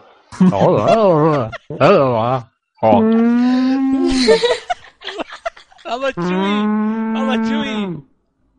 Joder. Es Chihuahua ahora mismo, eh. Completamente. ¡Un chini! ¡Oh, qué ha sido eso! Un eructo de gordo ha sido. No, no, eso iba espiando. No, eso no Es- es- es- Gracias. Esto es uno, estos son dos. Y esto es una navaja. ¡No! He matado a Coco Malvado. Ahora yo soy el nuevo. Co- Venga. Para, para ya, hostia.